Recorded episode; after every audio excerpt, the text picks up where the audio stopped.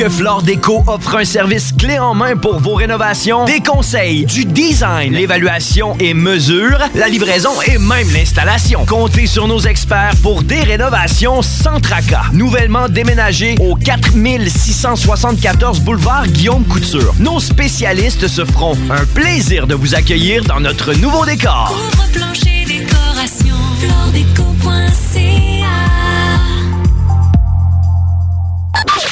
Talk rock et hip-hop. La recette qui lève. Rock and hip-hop. Pas besoin de pilule. Mesdames et messieurs, ladies and gentlemen, sur les ondes de CJMP 96.9, en CJMP 96.9, c'est l'heure du spectacle.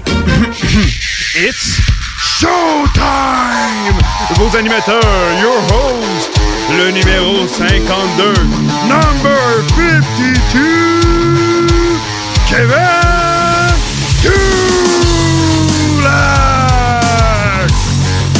Et le numéro 36, the number 36, Del Canyon!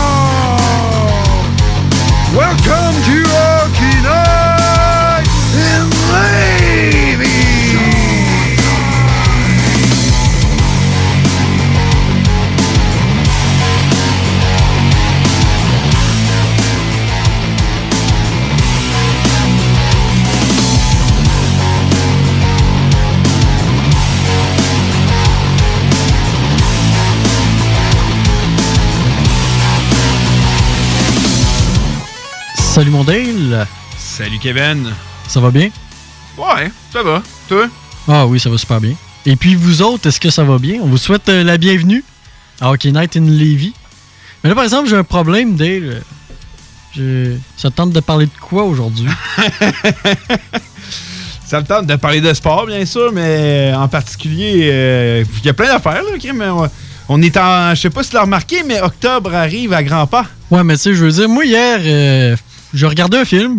Donc là, j'ai pas trop euh, suivi ce qui s'est passé dans le sport. Si toi, t'as de quoi à dire, ça me fait plaisir de t'écouter, mais là, on a quand même deux heures à tuer. Euh, je sais pas vraiment comment on va s'en sortir euh, si on n'a rien à dire. Fait que. Non, non, non, c'est une joke, ok. hey, tu m'as cru, toi? hey, mon petit, mon petit, hey, je t'ai- tu m'as cru.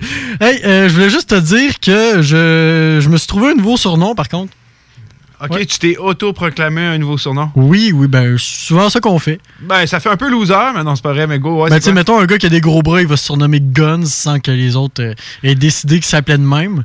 Mais moi, je, tu sais, je trouve que je suis bien habillé aujourd'hui, fait que j'ai décidé de, de m'appeler le Jean Héroldi du sport. ben, moi, je trouve que c'est beau. Ouais. Si, si les gens voyaient ce que j'ai aujourd'hui, j'ai un beau gilet des Mustangs de l'ancienne Lorette qui date, euh, selon l'odeur, ça date de 2004 environ. Avec une belle casquette des Blackhawks. Mon porte-clés, c'est des Red Wings, puis j'ai failli apporter ma tasse des Blackhawks avec mon gilet du Canadien. Il n'y a pas mieux que ça pour s'habiller en tant que fan sportif. Toi, t'as un beau gilet Hockey Night in Canada avec une casquette Nike, mais tu sais, ça, c'est. Mais check, en dessous, j'ai un gilet de Kel McCarr. Ah, c'est nouveau, ça? Hein? Ouais, je l'ai reçu. Ben non, je l'ai reçu pendant les séries de l'an passé. Les tendances actuelles euh, Ouais. avec Cal McCarr. Kale. Cal McCarr. Alors, on suit les tendances de la mode sportive à Hockey Night in Levy. Écoutez, euh, on est vraiment très, très branchés là-dessus. Hier, euh, non, c'est pas hier, bordel, bordel, non, non, non, non, c'est vendredi. Vendredi que Sidney Crosby, on s'attendait vraiment juste à une cérémonie normale où on allait euh, amener deux, trois personnes pour témoigner à quel point Sidney est un gars extraordinaire. Après ça, on va lui donner un tableau, peut-être un bâton, euh, monter sa bannière dans les hauteurs du... euh, c'est quoi déjà le l'aréna de l'Océanique? C'est pas le... Non, c'est pas le Colisée des Jardins. Non. Non, en tout cas. Dans l'aréna. Puis après ça, on allait faire le match. Mais non, non, non, non, non. On a réservé à Sid the Kid, je crois, le premier honneur euh, de, de- du genre dans l'histoire de la Ligue de hockey, euh, de, de la Ligue canadienne de hockey. On a retiré le numéro de Sidney Crosby partout. Mais pas partout au Canada, là, partout dans, euh, dans la Ligue du Québec. Ça veut dire que plus personne va pouvoir porter le numéro 87. Ben, je pense que c'est un honneur plus que mérité. Oui, oui, c'est un gars qui n'a pas été champion marqueur au Canada pendant ces deux saisons. Ouais. C'est ça. Il a remporté tous les honneurs, il a battu tous les records. S'il avait joué euh, deux ans de plus, il finissait premier compteur de l'histoire de la Ligue québécoise, puis peut-être même de tout le Canada au complet. Mais je me dis, OK, oui, on a retiré le numéro 87 partout. Pourquoi est-ce qu'on pourrait pas faire la même chose avec celui qui a été élu le meilleur joueur de l'histoire de la Ligue, Mario Lemieux? Le numéro 66? Ouais. Ouais, mais il est pas retiré, mais t'as-tu déjà vu un joueur dans la GMQ avec le numéro 66? Pas à ma souvenance. Dans la Ligue nationale, il y en a eu un récemment, Josh Osang, puis... Ça a pas passé. Il l'a pu, puis... Ça- n'a pas il passé. est pas re- effectivement, il est pas retiré, mais je pense qu'aucun joueur va reprendre ce numéro-là. Je pense pas qu'il y avait ben ben de joueurs qui portaient le 87 non plus. Non, c'était pas un numéro populaire. Les seuls joueurs vite de même que je sais, il y a eu Donald Brashear avec les Capitals, euh, Liam O'Brien avec les Capitals, deux, deux enforcers, là, deux goons, mais sinon, euh, j'ai pas ben ben de souvenirs des joueurs qui portaient ces numéros-là. Je me souviens quand j'étais petit, là, des matchs Pittsburgh-Washington où s'affrontaient les deux 87. D'un côté, tu avais le meilleur joueur de la ligue qui portait le 87, puis de l'autre côté, tu avais un des pires joueurs de la ligue. Ben, Ben, de, de comment il était, il était en fin de carrière. Ouais, il était en fin de carrière. Il était bon Un- pour un se battre, mais hey, il patinait sa bottine. Non, non, non. Un des joueurs les plus dangereux de la ligue. Moi, j'aime ça le dire de même. Ouais, il est plus dangereux, mais il y en avait un plus dangereux à un moment donné qui l'a terrassé comme faux. là, on s'en souviendra Ouais. de Marty McSorley. Non, mais c'est ça, c'était quand même juste drôle de voir le clash entre, Ouais, ouais. les deux plus, 87. En plus, avec la rivalité, Capitals, Penguin, Ovechkin, Crosby, juste le fait que le Goon ait le numéro 87, ouais, ça rajoutait quelque chose. Ah, le bon vieux temps. Mais je lisais un article de, je me souviens plus trop qui, je crois que c'est TVA Sport qui racontait l'histoire. Euh, c'est Eric Nielsen qui a écrit un texte sur son ancien coéquipier Sidney Crosby. Euh, lui, euh, c'est un gars qui a joué 12 ans professionnel, surtout en Europe, qu'on qu'on connaît pas trop trop, mais il a quand même joué avec Sidney Crosby, puis il est devenu un de ses bons chums, puis il raconte comment ce gars-là était, puis c'était un maniaque, Crosby. ben oui. Il dit que c'était c'était un très bon un très bon bonhomme pour un gars de 16 ans là, il était super mature puis dans le fond c'était son, euh, son, son pote de pension. Ils étaient ensemble dans, dans leur man- dans leur maison de pension puis il était il était dans la chambre, il jasait. Puis Crosby il dit moi mon rêve c'est de devenir le meilleur joueur au monde. Il disait OK man. T'as 16 ans. Hein, crois en tes rêves si tu veux. Finalement. Ouais, mais c'est- là que tu vas re- reconnaître les, les vrais champions. Ceux qui sont là, un jour, je vais être le meilleur au monde, ça va être ça mon but, la détermination. Puis Crosby, il m'en manque pas de détermination. On a tous vu le- la photo de la laveuse puis de la sécheuse chez ses parents quand il était jeune. Euh, son, rituel d'après-match, lui, après les entraînements matinales, quand il y a un jour de match, il retourne pas à la maison, il retourne pas à l'hôtel, il reste là, il se fait des toasts, puis il reste à la. Tu sais, c'est- spécial, mais c'est des joueurs comme ça. Taze aussi, je sais pas si tu le savais, après chacun de ses matchs, il y avait une patinoire dans sa cour, puis s'il ratait un tir pendant le match, il se pratiquait pendant des heures, juste à temps qu'il aille, puis t'as vu le joueur que ça a fait? Il devait se pratiquer souvent parce que c'est rare des matchs où tu manques pas un tir. C'est ça, fait qu'il devait se pratiquer souvent, puis c'est ça, c'est là qu'on va reconnaître les, les joueurs qui vont devenir des grands joueurs, de d'autres qui vont devenir des bons joueurs. Crosby, Taze, c'est tous des grands joueurs, puis c'est tout à son honneur. J'ai regardé les vidéos de la cérémonie, il y avait quasiment les larmes aux yeux, c'était vraiment très touchant, puis regarde, euh, j'ai jamais été le plus grand. J'ai le plus grand des respects pour Sidney Crosby. J'ai jamais été un fan des Pingouins, mais hey, j'ai du respect pour ce gars-là. Là, il m'a fait rêver avec le Golden Goal qu'on se souviendra contre les États-Unis à Vancouver. C'était incroyable. Alors, Crosby, félicitations, c'est tout mérité. Puis, je pense que c'était un beau geste que la GMQ a posé en retirant son numéro dans toutes les formations. Veux-tu savoir encore plus maniaque? Non seulement le jeune avait. euh, Nelson, lui, son, son poster dans la chambre, c'était des, des madames, puis tout plein d'affaires, des chars. Puis Crosby, lui, il avait un poster dans sa chambre qui était dans sa face à chaque matin qu'il se levait. C'était euh, euh, des affaires comme euh, shoot, score, puis pratique, puis arrête pas. Des, des discours de motivation sur poster. Lui, quand il arrivait à l'entraînement, il fallait qu'il arrive en premier. Fait comme comme c'était l'autre qui conduisait parce que sinon il n'avait pas son permis, il fallait qu'il conduise très très très très vite, qu'il dépasse les limites de vitesse, puis dans le stationnement il roulait comme un fou pour le dropper devant la porte de l'aréna pour que lui il court puis qu'il arrive le premier à l'aréna. Euh, il fallait qu'il soit le premier sur la patinoire. Après l'entraînement, il était le premier au gym. Il fallait qu'il soit le premier partout, sinon il pétait des crises. Ah, ben, il vient que ça. Ça, ça, ça me surprend pas, mais encore une fois, ça me, ça me surprend. Ça, démontre à quel point c'est un maniaque puis que Ben oui.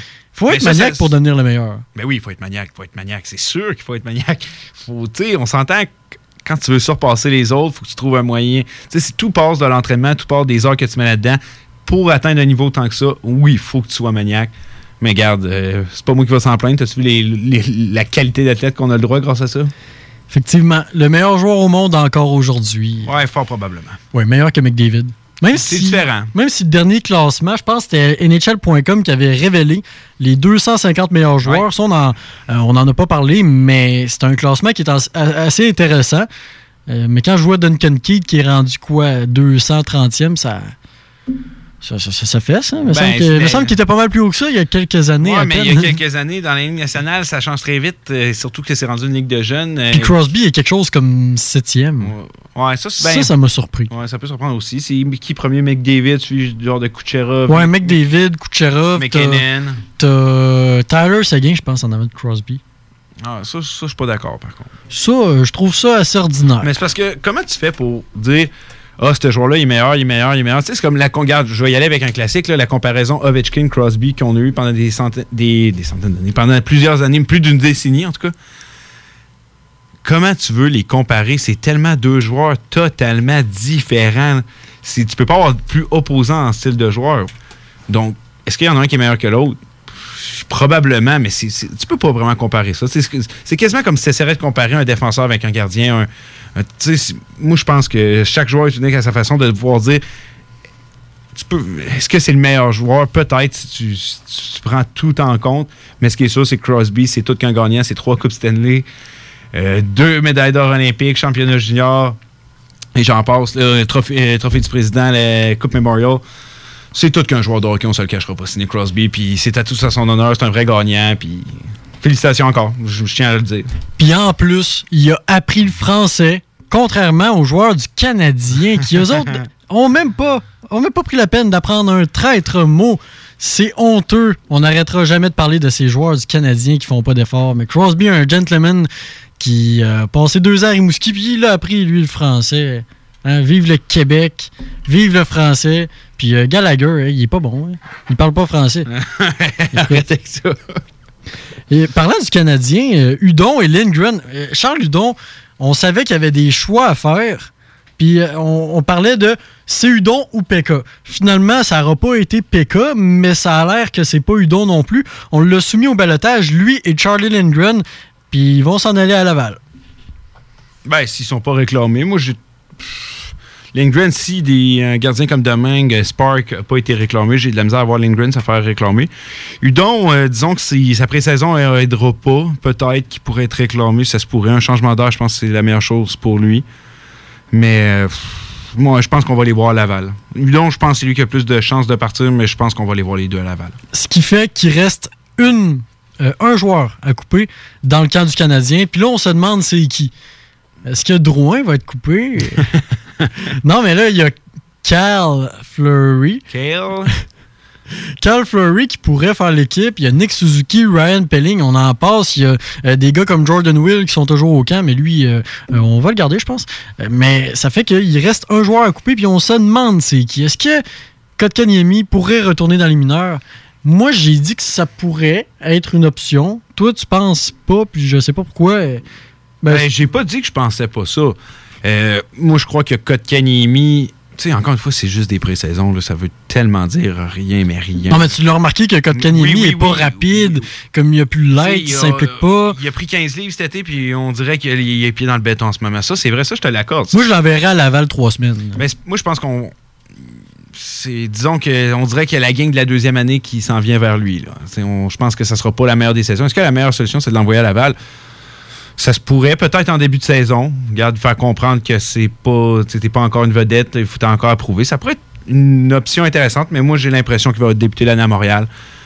Euh, sur le deuxième, au moins comme deuxième centre derrière Dano. D'après moi, c'est l'impression que que moi j'ai. Le gars, c'est pas une surprise. Il avance pas. On dirait que le poids qu'il a pris, il l'a pris en muscle, mais on dirait qu'il l'a pris dans sa bedaine. Ouais. Il, il ressemble à Ovechkin quand il est arrivé avec 30 livres en trop là, euh, au camp d'entraînement. Non, non, je suis d'accord. C'est, une bonne question que tu poses. Là. Je, je veux pas qu'il passe toute la saison à Laval, mais qu'il aille au moins se dégourdir les jambes puis reprendre euh, du poids de la bête avant de de conti- continuer sa pré-saison dans la Ligue américaine. Ben, moi, ça serait plutôt l'inverse. Je donnerais quelques matchs de saison régulière, puis si ça va pas, je m'assieds avec, je dis check, on te renvoie dans, la Ligue- dans la Ligue américaine. Ben, on te renvoie. On t'envoie pour la première fois dans la Ligue américaine. Puis on pense que c'est bon pour ton développement. Tu expliques. Puis si c'est un homme, il va le prendre comme un homme. Puis il va juste se redresser. Regarde, se redresser. Il dit c'est vrai, j'ai pas été bon, je vais travailler fort. Puis on va aller dans la direction pour que ça aille bien. Mais je laisserai quelques matchs dans la Ligue nationale avant.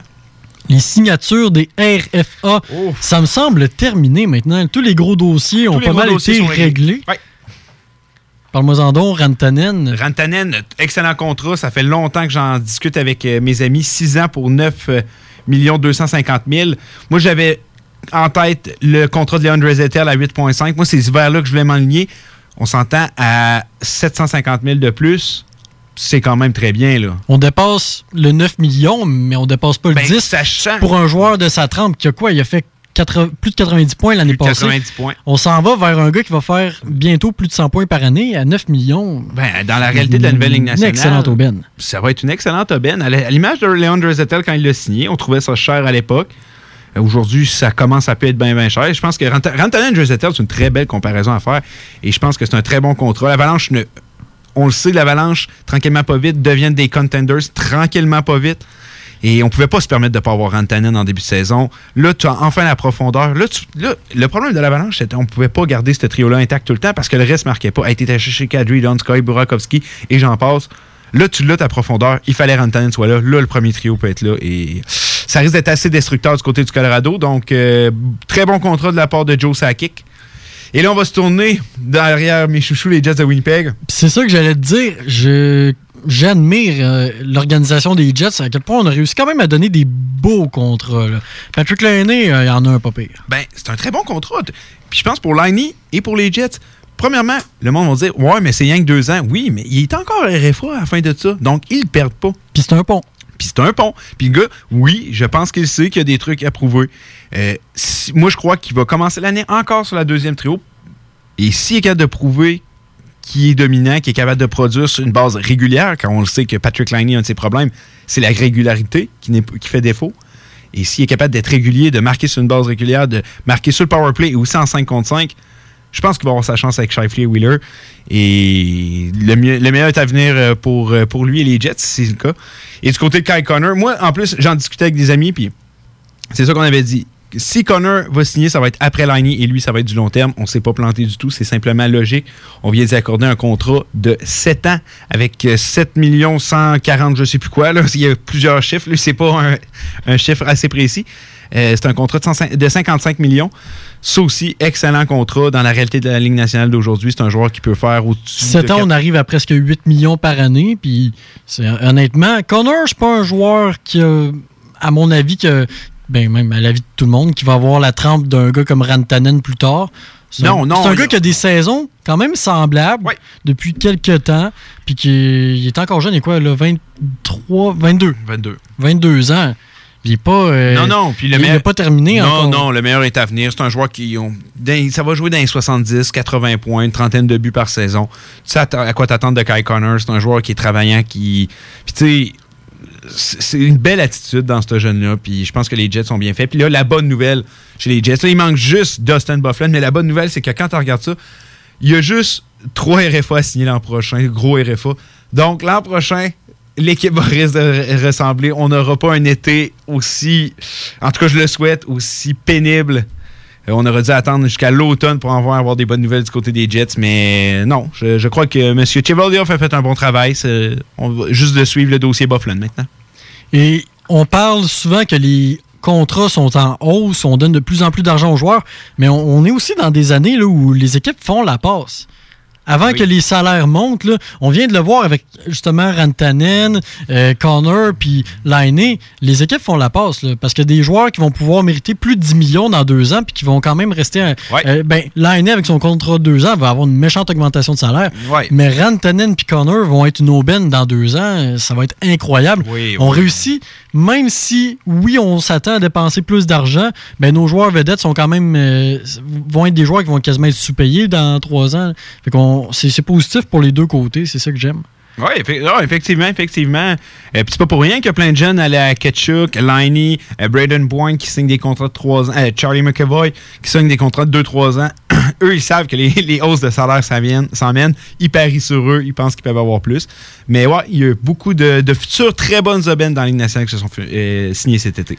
Jack Johnson est payé 4 millions. Ben, il va être payé 4 millions cette année, mais il serait sur son départ du Colorado. Puis honnêtement, ce gars-là, c'est. une- Eric Johnson. euh, non, Jack Johnson. Ben, tu veux dire Pittsburgh? Pittsburgh.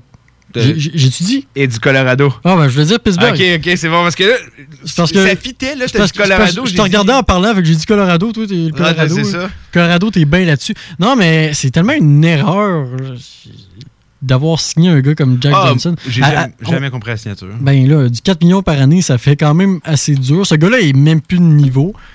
Je sais pas qui va en vouloir, mais ça, ça aurait l'air, selon les rumeurs, qu'il y aurait quand même deux équipes qui seraient intéressées à ses services. Mais là, on parle sûrement d'une rétention de, de salaire du côté des Pingouins parce qu'il y a personne qui va absorber un 4 millions cette année. J'arrive pas à le croire. Euh, sinon, euh, Jordan Stahl qui est nommé capitaine pour une deuxième fois Ouais. des euh, Hurricanes Mais il était co-capitaine avec Justin Falk quand Ouais. c'est arrivé. On- Mais c'est un honneur très mérité euh, pour Jordan Stall, qui est un leader qui. Ben, comme, comme son frère. Ouais, ben c'est deux joueurs différents, là. Ben, je veux dire, était- ouais, mais c'est des leaders. Ah, c'est une famille de gars qui ont, qui ont pas mal une tête sur ses épaules. là. Ouais, je pense que oui. Euh, c'est mérité, comme on dit, pour Jordan Stall. Ça fait longtemps qu'il est avec l'organisation. Il continue de produire. C'est un bon vétéran. C'est un joueur très fiable. Je pense qu'il est heureux d'être là-bas et euh, très bonne équipe qu'il va avoir derrière lui. Ça, disons que ce ne sera pas le capitaine d'une équipe euh, en reconstruction. C'est le capitaine d'une équipe qui peut aspirer euh, peut-être bien aux grands honneurs. On ne sait jamais. Et euh, non, très bien, très mérité pour Jordan Stall. Qui d'ailleurs, dans mes prédictions folles, j'avais dit, ben, c'était pas si fou que ça, que les Hurricanes allaient finir premier dans la métropolitaine. Ça s'enligne pratiquement pour. Ça s'enligne pour ça. Ils vont être dans la course parce qu'il y a une course qui va être serrée. Puis j'ai bien, bien hâte de suivre ça. Les Maple Leafs euh, vont nommer leur prochain capitaine, mais ça, on va en reparler plus tard. Ils vont, ils vont nommer leur capitaine quand même très bientôt. Puis ça, on va en reparler parce qu'il y a quand même plusieurs candidats. Puis Ouais, il y a des. il y en a qui font plus de scandales que d'autres, disons ça comme ça. Ouais. On va. euh, non, on va pas passer trop de temps à parler de scandales, mais on va parler du titre de capitaine des Maple Leafs plus tard dans l'émission. Ça fait combien de temps qu'il est vacant? Ben, Ça fait deux ans. Deux ans. Ben, depuis, ben, depuis le départ de Faneuf. Ouais, en plein ça. C'est hey, vrai, c'était Faneuf, leur dernier capitaine. Aïe, Faneuf, capitaine. Et Crément, ça serait, même s'il serait encore là, d'après moi, il serait plus, hein? Meilleur capitaine Gianta ou Faneuf? Hey boy. C'est une bonne question. Je dirais quasiment avec Gianta. Hi, ben, on prend le moins pire des deux. Ouais, c'est ça. Et là, ben, les Flames étaient. euh, ont quand même fini premier dans la, euh, dans la, dans la centrale l'année passée. Et je me suis planté dans mes mots. Mais se sont fait sortir par l'avalanche du Colorado euh, en cinq matchs. Mais là, ils pourraient être à seulement 12 buts de gagner la Coupe Stanley cette année, ou à tout le moins de passer en deuxième ronde, parce que Tobias Rieder vient de Il signer un contrat. Il a marqué contre les Oilers, lui qui en a pas marqué un l'an passé. Hey, quand j'ai vu ça, puis qui d'autre qui a marqué contre les Oilers? Milan Lucic. J'étais là, j'en parlais justement avec. Il euh, il y avait un meme sur Instagram. euh, the greatest moment in, the, in history. Milan Lucic scored a goal. aïe, aïe. Milan Lucic a compté un but. Et Zach Rinaldo, qui signe un contrat aussi.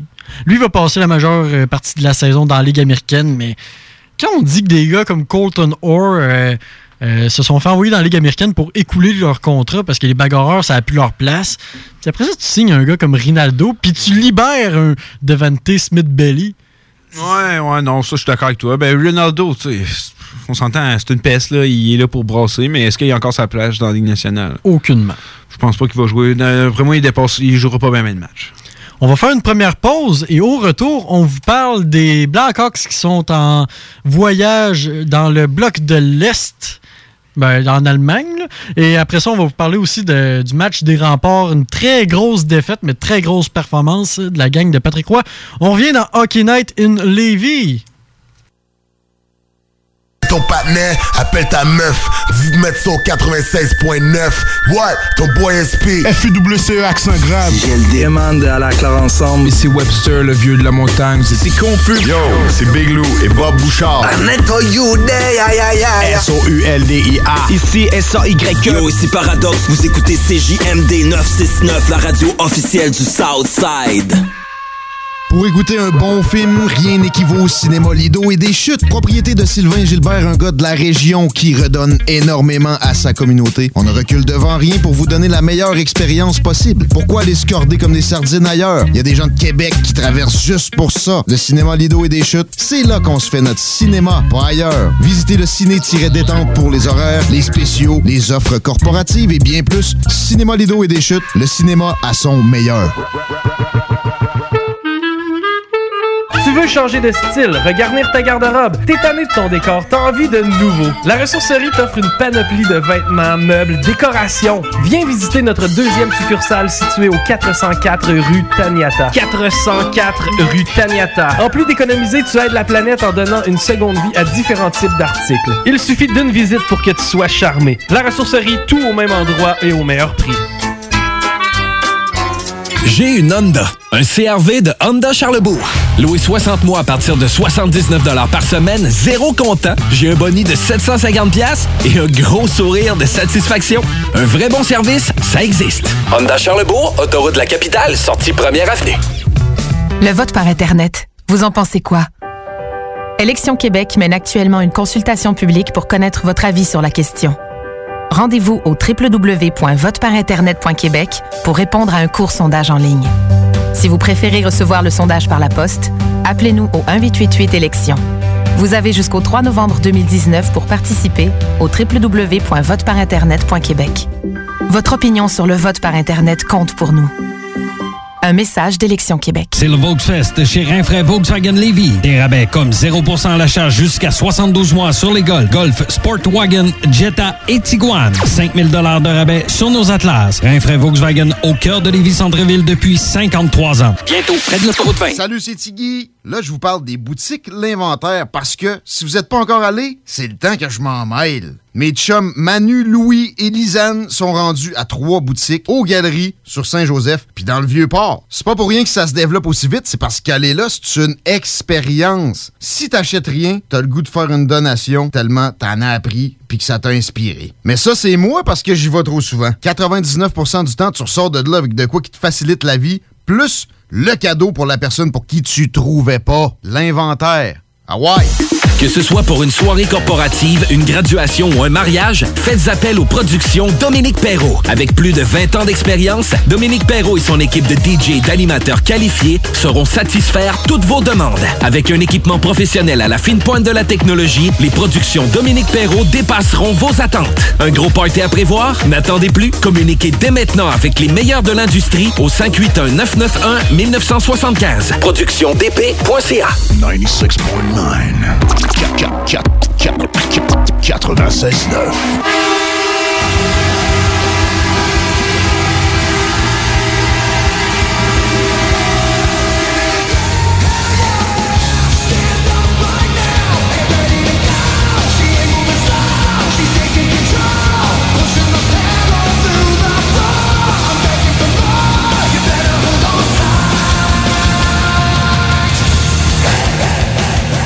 De retour dans Hockey Night in Levy à CJMD. Si vous voulez nous appeler, euh, c'est super facile. On a un numéro qui va comme suit. Sortez votre calepin, ça va aller vite. 88 903 5969.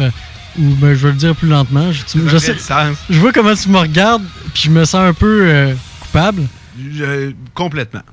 Le numéro, c'est donc le 88 903 5969. Est-ce que tu l'as bien noté, Dale? Répète-le donc une dernière fois. 88 903 5969. 418 903 5969. Bravo. Ah. Mais si vous êtes de euh, vraiment loin, du genre Winnipeg, c'est le 1844 903 5969. Fait que dans le fond, c'est le même numéro, mais tu rajoutes 1844 avant. C'est vraiment pas compliqué. Et par texto, parce qu'on peut aussi recevoir des textos sur notre ordinateur euh, euh, spécial scientifique, c'est le 581 500 1196. Est-ce que tu l'as bien noté? Est-ce que ça marche? 581 55. Non, 581 500 1196. C'est bon. T'as bien enregistré? 500 1196. Parfait. On est en business, mesdames et messieurs. Dans la NFL, là, les Pats, je m'attendais quand même à un match facile. Puis ça a bien commencé, ça s'en allait vers un party, deux touchés très rapides. Mais ensuite de ça, on a vu que la défense des Bills avait travaillé d'arrache-pied pour ce match-là contre les, Pa- les Pats. Ça n'a pas été drôle du tout. Tu sais, des courses de moins une, moins deux, moins trois verges, maximum une verge, ça a été juste ça pour les, Pat- euh, pour les Pats. Et des passes, la plupart du temps, ratées parce que la défense des Bills on était 168 000 sur le terrain, puis ça avait plus de bon sens. Il n'y avait aucun trou pour passer, mais la défense des Pats a aussi fait le travail, donc on a quand même réussi à arracher le match 16 à 10. Les Browns qui continuent sur leur lancée et marquent 40 points. 40 à 23 contre les Ravens. Les Chiefs ont eu ben, ben, ben, ben, ben de la misère, mais c'est quand même une victoire de 34 à 30 contre les Lions. Les, euh, ah, puis j'ai mis un petit meme sur notre page. Le premier meme que j'ai créé de toute ma vie, c'est sur Aaron Rodgers. Je salue mon cousin qui est bien, fan des Packers. Les Eagles ont gagné 34 à 27 jeudi. Ça a été euh, une belle interception qu'Aaron Rodgers a lancé à la ligne de 3 euh, sur un des derniers jeux du match. Fait que j'ai mis un petit meme sur notre page Instagram. Vous pouvez aller voir ça, hnl.969. Les Giants qui l'ont apporté vraiment facilement contre des Redskins qui se cherchent de plus en plus 24 à 3. Et euh, en terminant, l'autre match qui nous intéresse davantage, c'est Kyler Murray au quatrième quart avec 10 minutes euh, 21 à faire, qui tire de l'arrière 20 à 10 contre les Seahawks. Dans la MLB, euh, on, on va surtout suivre les équipes qui sont dans la grosse course des séries là, en ce moment. Euh, Il y a les Astros de Houston qui, en fin de match, là, ça s'en vient quand même facile, gagnent 8 à 5. Et les Yankees qui se sont fait débouchonner par les Rangers par la marque de 6 à 1. Les euh, Blackhawks aussi qui sont, en action. Et puis, je sais pas si tu euh, si as trouvé ça drôle, toi, hier, de voir ça, mais je suivais, je suivais ça, les scores sur NHL.com. Puis, à un moment donné, je vois les Blackhawks jouer contre les Bruins. Mais là, dans ma tête, je me dis, OK, mais c'est parce que demain, ils jouent en Allemagne. Avec. Puis ils ont presque tout fait leur coupure. Mais qui joue contre les Browns? Fait que je m'en vais voir l'alignement. Kourachev, Chris Versteeg. Ok, ouais. Ils ont. Tu sais, tous les joueurs qui ont coupé puis qui ont envoyé dans la Ligue américaine, pour le vu que toute leur équipe était en Allemagne, ils ont tous rappelé pour jouer contre les Browns. Ça a donné un 8 à 2, mais un 8 à 2 humiliant. Hey, on parlait de l'alignement des Maple Leafs qui laissait à désirer contre le Canadien. Le meilleur joueur, c'était Matt Reed. Mais là, é- écoute, euh, Alexis Sarella, Chris Versteeg, Matthew Highmore, Ryan Johnson, m- qu'on a vu avec le- euh, Philippe Kourachev, Alexandre Fortin, Dylan Sikura, c'était un massacre total, puis les Browns n'avaient même pas leur alignement complet. Fait que ça, c'était quand même juste une bonne farce là, que j'ai vraiment trouvé très, très drôle. Aujourd'hui, en Allemagne, les Blackhawks qui, ont- qui l'ont seulement emporté 3 à 1 contre une équipe euh, de l'Allemagne. Puis je voulais te parler de ça.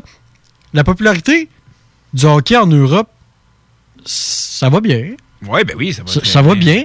Mais l'année passée, les Kings sont allés jouer en Asie contre les Canucks. Ouais. Puis c'est quoi les effets qu'on a, de- mettons, pas juste de ce match-là, mais du fait que la LNH s'en va de plus en plus en Asie. Ben, je pense que parce que le marché asiatique, c'est un marché que tu veux, là. En Asie, juste en Chine, t'as 1,3 milliard de personnes. Puis Ouais, c'est sûr. puis je pense que des joueurs de hockey, il y en a, si je me trompe pas, 25 000. Non, non, c'est. Mais c'est normal qu'on veut là. On veut aller percer là. Puis le hockey, de plus en plus, on sait que la KHL est rendue avec une équipe en Asie. Euh, le hockey commence à être de plus en plus populaire euh, à cet endroit-là. Et regarde, moi, j'aime la Ligue nationale. Je suis le plus grand fan de hockey de la Ligue nationale. Et si on peut aller chercher un marché asiatique et mettre la Ligue encore plus bonne santé qu'elle l'est, c'est pas moi qui va s'en plaindre.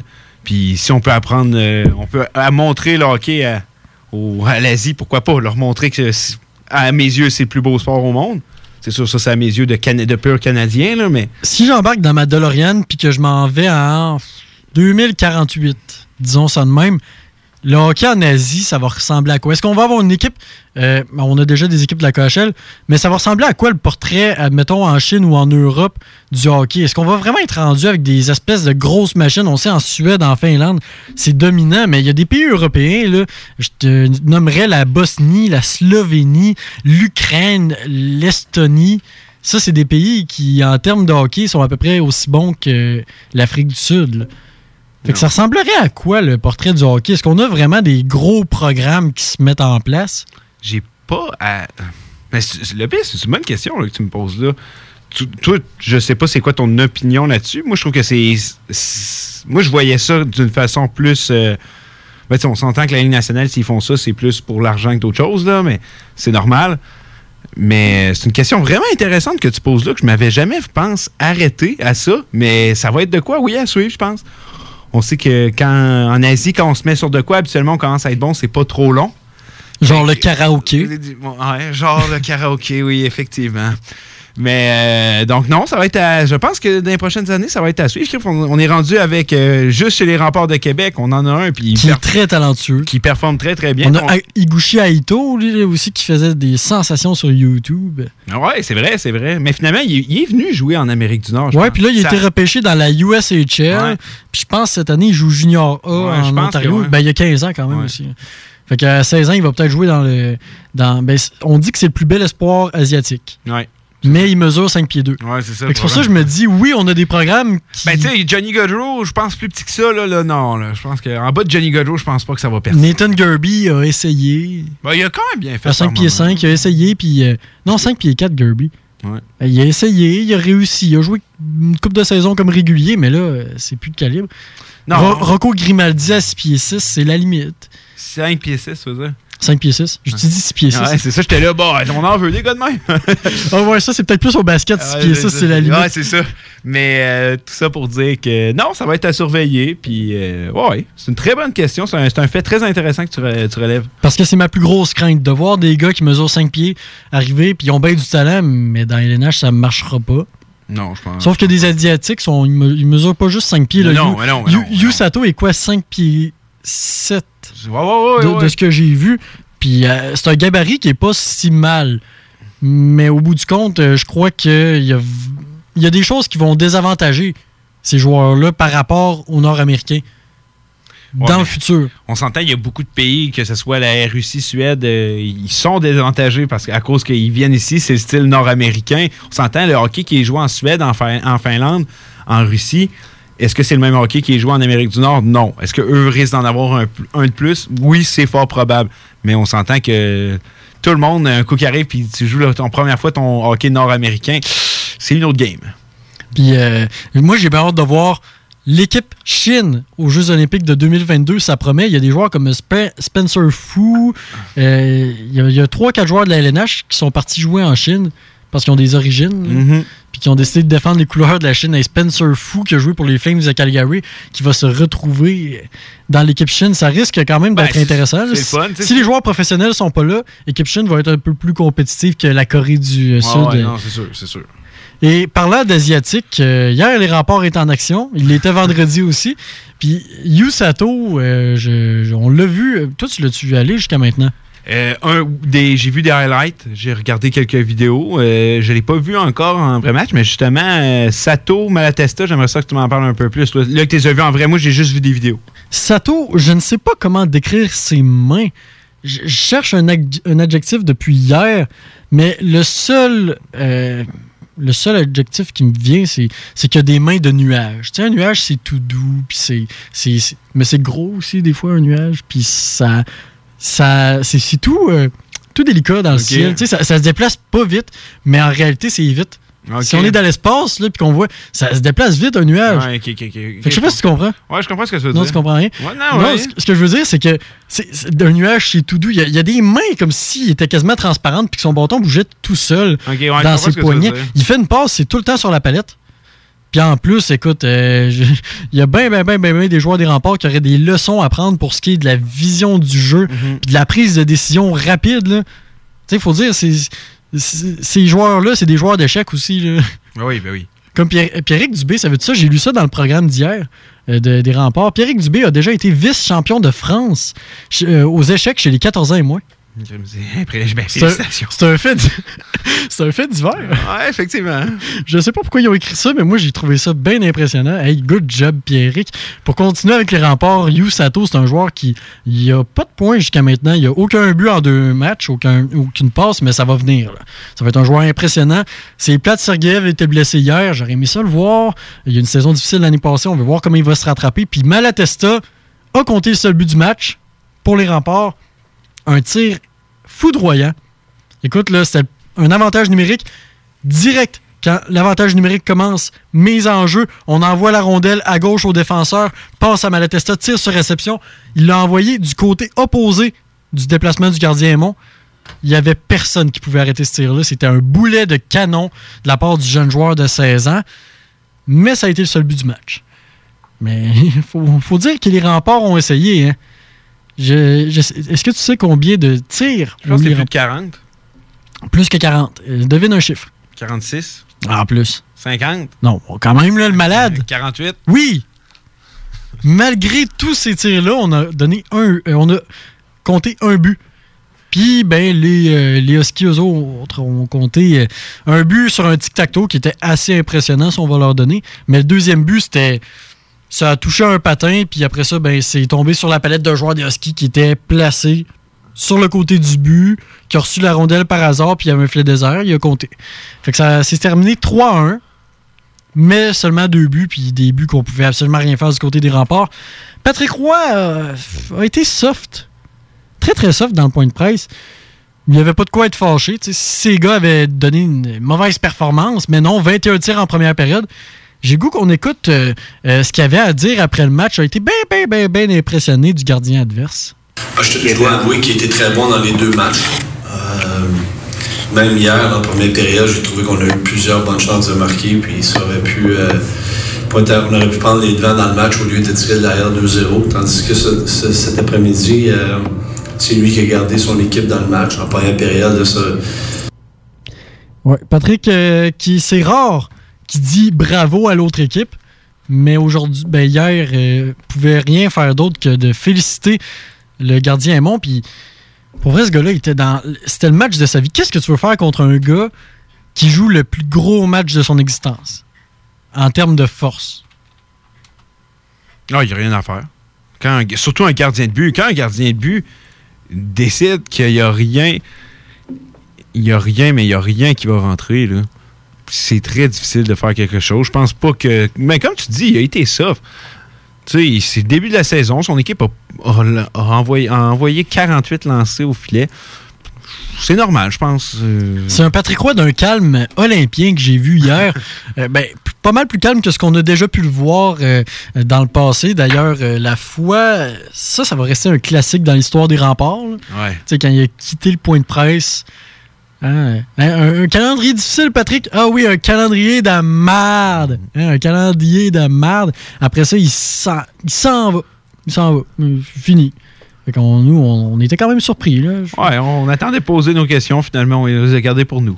Finalement, ouais, les- on, on se les est posées à nous-mêmes, les questions.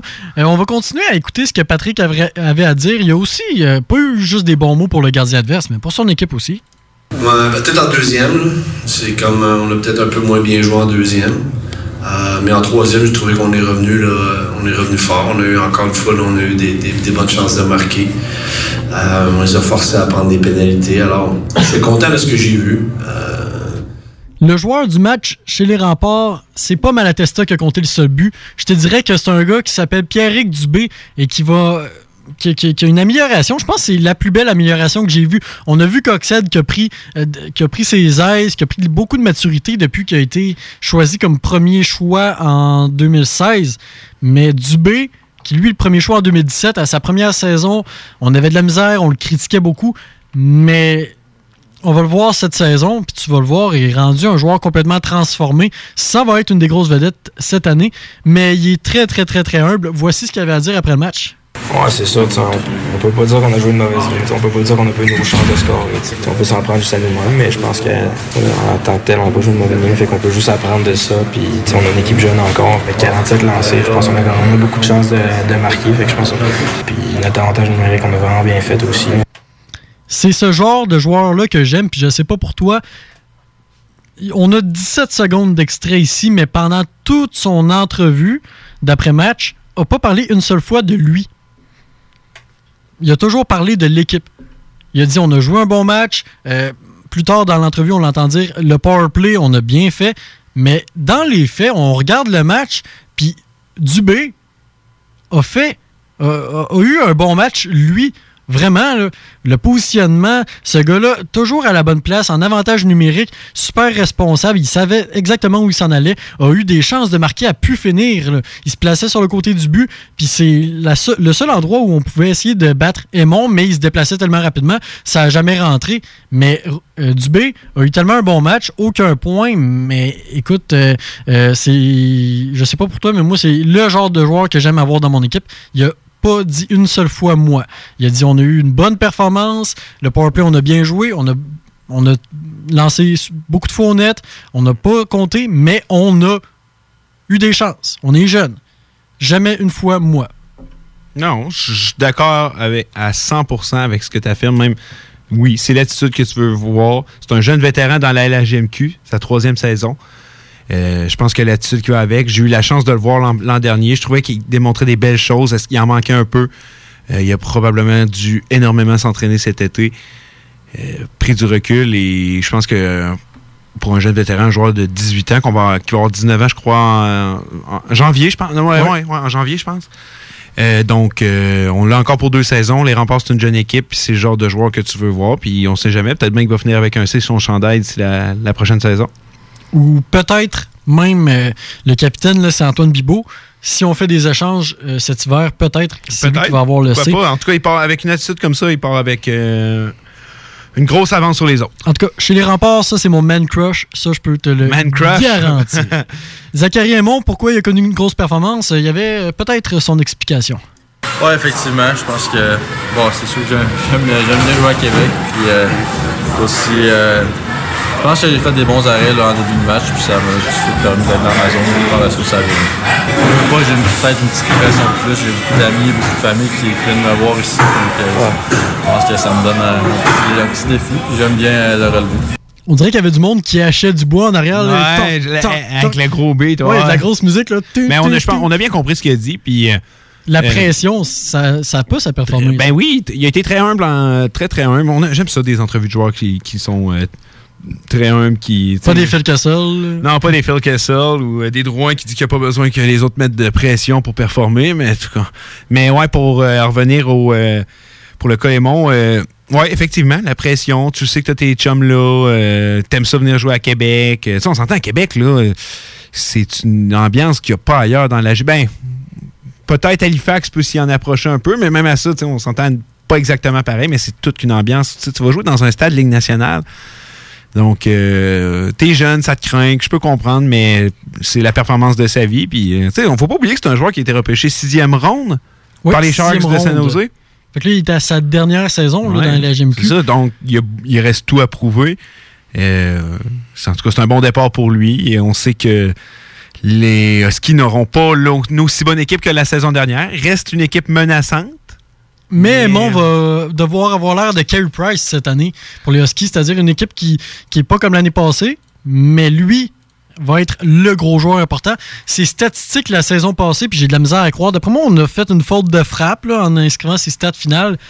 1,73 de moyenne, 932 d'efficacité. Ben, 932, ça, c'est des statistiques qu'on va re- retrouver plus du côté de la WHL habituellement, chez Oui. des- les gardiens élites de la Parce que dans la. LGMQ, là, les, les gardiens dominants avant, là, ce qu'on disait, mettons, en 2015, 2014-2015, Gabriel Marcoux, euh, euh, gardien de l'Armada, euh, Étienne Marcoux, excuse, il est super performant. et 2,80 de moyenne cette année, 902 d'efficacité. Ben, là, ça va être à lui de prouver que c'est pas rien que parce qu'il y avait probablement l'une des meilleures équipes de l'histoire de la LGMQ devant lui qui a été aussi dominant. Et cette année, je pense qu'il est encore dans les 930. Euh, C'est sûr qu'il a juste joué 5 matchs jusqu'à maintenant. Mais c'est un excellent départ. Puis j'ai bien hâte de voir, mais c'est un, c'est un beau. Un beau prospect qu'on a au Québec, on peut dire ça de même. Tu sais, il y a le 16, là, il est 6 pieds 3, je pense. Ouais, 6 pieds 3. Tu sais, il, il a le gabarit pour être un gardien de but, il a le talent, euh, semble avoir la belle attitude, semble. euh, tu sais, il vient de gagner la Coupe Memorial, la Coupe du Président. Meilleur est à venir pour ce jeune gardien-là. C'est un gars qu'on parle pas beaucoup, mais Non, qui, dans les années à venir, va peut-être pouvoir surprendre. On parlait d'un Antoine Bibot dans les dernières années, un gars qui ressortait un peu. Mhm. Finalement, Bibot, ça semble stagner un peu. Mais un gars comme Aymon, euh, il suit les traces. Il, va peut-être avoir un dénouement différent, mais écoute, j'ai vu ça 1.73. C'est impensable dans la LGMQ. Ah, dans la GMQ, on n'a pas dû voir ça souvent. Il faudrait remonter loin. Mm. Je j'ai pas je pense que j'ai même pas le temps parce qu'il faudrait remonter au moins de 25 ans. À moins que toi tu as du temps, tu as ton clavier devant toi. Il y, a, il y a un nom qui m'a pas pu, j'ai voulu aller voir, mais non, même pas. C'est qui? J'étais là fou calé, mais non. Ah, non, 2,30 Foucalé. il a déjà fait 2,35. Bon, quand Mais c'était loin, c'était loin. Parce que c'est le dernier vraiment dominant qu'on a eu à cette époque-là. Puis Ben dominant. Lui, il avait. il y avait tout qu'un club devant lui. Ouais, mais euh, Aymon avait tout qu'un club l'an passé devant lui, là. Oui, mais bon, ok, ouais. Regarde, euh, fait que je me suis dit, hey, t'en souviens pas, Fou, euh, Foucalé, quand il est arrivé dans la ligue, quand il avait 15-16 ans? là? Ben oui, Foucalé, c'était le prochain. C'était le prochain Patrick Roy, là, c'était le prochain Carey Price. Ben le prochain Patrick Roy est rendu dans la East Coast League. Ouais, dans East Coast League. Mais dans l'organisation du Lightning, en, en tout cas. Euh, les Maple Leafs. Peut-être bien qu'ils vont faire un miracle avec, ils en font tellement. Hey, Moi, j'y crois plus au miracle. Non, moi non plus. 24 ans, il a la même âge que Drouin. Il commence à être un peu tard. Ouais, un petit peu. Les Maple Leafs sont plusieurs candidats pour le poste de capitaine. Si c'était pas du départ de Marlowe, j'y aurais donné parce que, écoute, quel, quel vieux. euh, Ah, Marlowe, non. Non, non, mais je veux dire. Ouais, mais tu nommes un capitaine. quel vieux un- bonhomme? C'est le papa de, de tous les joueurs à Toronto. C'est vrai qu'avec les photos avec Warner Matthews, hey, que c'était Dans les drôle. parties de Noël, Mais, tout. mais tu sais, je comprends que tu niaises, mais tu donnes pas ça à un gars qui est là pour un an ou deux. Là. Ben, à la limite. Non. C'est le grand-père de la gang. Non, non, non.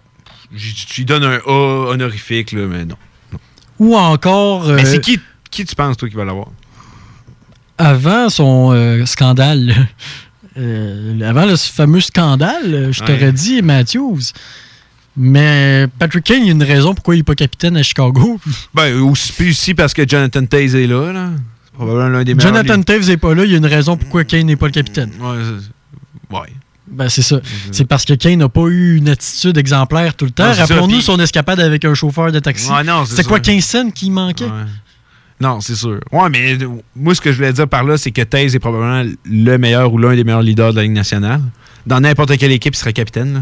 Oui, mais tu comprends pas ce que je veux te Ouais, dire. je Moi, je te dis, non, euh, Taves, il n'existe pas, il est jamais né, OK? OK? Mettons, il est jamais Ah, né. non, en Kane, 1987, là, Taves, il est jamais né. Non, bon, ok, ok, Kane n'est pas capitaine non plus. ok. Ouais, là, je comprends ce que tu veux dire. Bon, c'est ça que je veux dire. Fait que Matthews le mérite plus tant. Tavares, c'est un gars qui a été capitaine pendant 5 ans? Plusieurs années. ouais, ouais, 5-6 ans à, à New York. Moi, j'y donnerais. Mais toi, as-tu un candidat différent? John Tavares. Morgan Riley? Ben, John Tavares est un très bon candidat, mais moi, Morgan Riley, là, c'est parce que ça va être dur de ne pas le donner à Tavares. Ça va être très, très dur. On sait que Babcock l'adore. On sait que c'est la foule l'adore. C'est le petit gars de Toronto. C'est le petit, ça j'allais dire, c'est le petit gars de Toronto. Donc c'est dur de ne pas lui donner. Et puis Austin Matthews, ouais, je suis d'accord. Ouais, on peut pas lui donner. Mitch Marner euh, non plus. Je, je pense pas qu'il est dans les plans. Mais Morgan Riley serait un choix très, très, très intéressant. Euh, je pense que Morgan Riley est un leader. Je pense que c'est le défenseur d'avenir de cette formation-là. C'est dans pas long, on va en parler comme l'un des probablement top 3, top 5 de la Ligue nationale. Euh, je pense que ça pourrait être un choix intéressant, mais ça va être dur de ne pas le donner à Tavares. Ça me fait capoter Morgan Riley parce que ce gars-là est rendu à 25 ans. Puis absolument, le, dé- le développement d'un défenseur, on sait que c'est long. Ouais. Mais Morgan Riley, c'est interminable. Ah, moi, je pense que l'an passé, on a vu. Non, non, on a vu un très bon défenseur, mais c'est interminable son développement. Il va, il va Ben, on- un des top 3, oui, mais à, à 27 ans, à 28 ans, il pourrait gagner son, mettons, premier trophée Norris. Ouais. Ce qui fait que quand même, c'est un développement de quand même une coupe d'années. Ben, là. Jordy, il l'a gagné à quoi, 36 Girardi. Giordano, Jordy. Ok, j'ai compris Girardi. Ouais, Dan, Dan Dan Girardi, Girardi. quel défenseur. quel, non, mais oui, ça, t'as raison. Puis lui, c'en est un qui s'est développé sur le tort. Ben oui, il mais je te citerai comme exemple aussi Niklas Lidstrom. Ouais, mais Limstrom, c'était c'était comme le bon vin. Année après année, il était meilleur. Niklas Lidstrom a gagné son premier, premier Norris à 30 ans. 30 ans, puis il en a gagné une coupe Il après. en a gagné 8, 7, 7 après. Ouais, mais moi, à, à mes yeux, à moi, Nicolas Lindstrom, c'est le meilleur défenseur de tous les temps. Mais ça, c'est à mes yeux, à moi. J'ai pas vu. Oui, je sais c'est qui Raymond Bourg, je sais c'est qui Bobby Orr, je sais c'est qui Paul Coffey, je sais très bien c'est qui. Je les ai Ouais, jamais Paul- vus Paul jouer. Coffey, c'est jamais. Hey, Paul Coffey, même pas dans le top 10 des meilleurs défenseurs. Non. Non, mais non. Paul, Paul Coffey, c'était Brent Burns. Ouais, si, si tu l'as jamais vu jouer, Paul Ah non, mais Coffey- je je sais très bien qui Ouais. c'était, mais sais, je mais- nommais des grands défenseurs. là. Ouais, non, mais Raymond Bourg, toute, toute sa gang-là. là. Mais ce Paul Coffey, c'était Brent Burns, mais dans les années Ouais, ouais, 80. effectivement. Mais tout ça pour dire que moi, en tout cas, j'ai jamais vu un défenseur aussi fort que Nicolas Lindstrom. Jamais. À mes yeux, à moi, jamais j'en ai vu un. je suis un peu trop jeune pour essayer de te contre-argumenter en te sortant un autre nom des années 80 du genre Dave Manson, euh, 90. Excuse, mais je vais. Je peux. Tu m'en poses une manne, là. J'essaie de, de te contre-argumenter sur ton éclat Lidstrom, mais je vais être obligé de quasiment être d'accord avec toi parce que je voudrais bien te dire Bobby Orr, mais j'étais pas dans les projets. là. Ah non! Ça, il a joué, puis des highlights de Bobby Orr, euh, bonne chance pour en trouver. Ouais. Fait qu'il fallait être là sur le moment. Fait qu'au final, le capitaine des Maple Leafs, ça va être Morgan Riley. Hey, on a tellement Euh, non, pas Morgan Riley. J'ai dit que Riley serait un Ouais, candidat intéressant, un mais ça va être dur de ne pas voir être nommé John Tavares. Bon, ben John Tavares, euh, mais on va savoir ça au début de la saison. C'est ce qu'on aurait pu apprendre du côté des euh, Maple Leafs. En terminant, avant d'aller en pause, euh, je veux te entendre sur Cody Glass. Parce que Cody Glass, on sait que lui, c'était un projet, mais qui, qui s'en venait. Là. On le voyait venir gros, gros, gros. Ça a été le premier choix de l'histoire des Golden Knights. Mm-hmm. Maintenant, à leur troisième saison, on peut s'attendre à voir Cody Glass dans l'alignement. Mais oui, il faut il qu'il était joue. tellement voyons. dominant l'année passée. Le retour. Tu sais, voyons donc, le gars a sa place dans la nationale. Il a été très bon en pré-saison. Euh, Cody Glass, ça va pas rien qu'être un bon joueur, ça va être un joueur dominant. C'est un joueur que. On parlait des Calder, des possibles euh, gagnants de ça. Cody On l'a Glass, dans- on, on n'en parle pas, mais Cody Glass est dans ces conversations-là. Cody Glass est un joueur. On a eu la chance de le voir avec l'équipe Canada. On a eu la chance de le voir dans le junior. On a eu la chance de le voir en pré-saison récemment. C'est un joueur tellement dynamique et tellement bon dans des, beaucoup de facettes du jeu. Il a une vision de jeu incroyable. Euh, Cody Glass. Quand il y avait, je me rappelle, quand il y avait des rumeurs euh, qui voulaient Mark Stone, j'étais là, ouf, j'étais là, si les sénateurs sont capables d'aller chercher Cody Glass, après moi, viennent d'aller chercher leur vedette. Ils sont allés chercher Brandstrom, qui est très excellent aussi. Mais tout ça pour dire que, non, Glass, là, il est dans les conversations du Calder et il a sa place euh, dès cette saison avec euh, Golden Knights amplement, selon moi. On va faire une courte pause et euh, au retour, c'est l'épisode numéro 3 de euh, J'essaie de faire aimer le hockey à ma blonde. Est-ce que ça marche? En, en- en un mot, comment ça va? Tu vas le savoir en revenant de la pause. Mais ça, c'est pas un mot, j'ai besoin d'un mot. Tu sais pas compter ou quoi? Soon, you're gonna know. Ça, c'est. you gonna know. C'est trois mots, ça.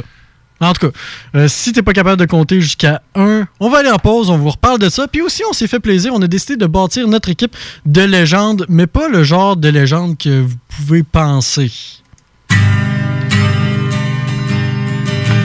Hey, Wheels, you really like Mark Scheifele. Oh, I love Mark Scheifele. How much do you love Mark Scheifele? Have a listen to this, Mark. Mark Scheifele, the only Jedi I'd have sex with. Mark Scheifele, I'd be intimate with Mark Scheifele. I think he's kinda sexy, Mark Scheifele. I wonder what he looks like naked. I wonder what it would be like to have sex with the Shifley. I the Jet Assistant Captain Mark Shifley. I know he's a taken man, but maybe he'd be attracted to me, Dave Wheeler. Silly radio guy, Mark Shifley. Very handsome cinnamon. I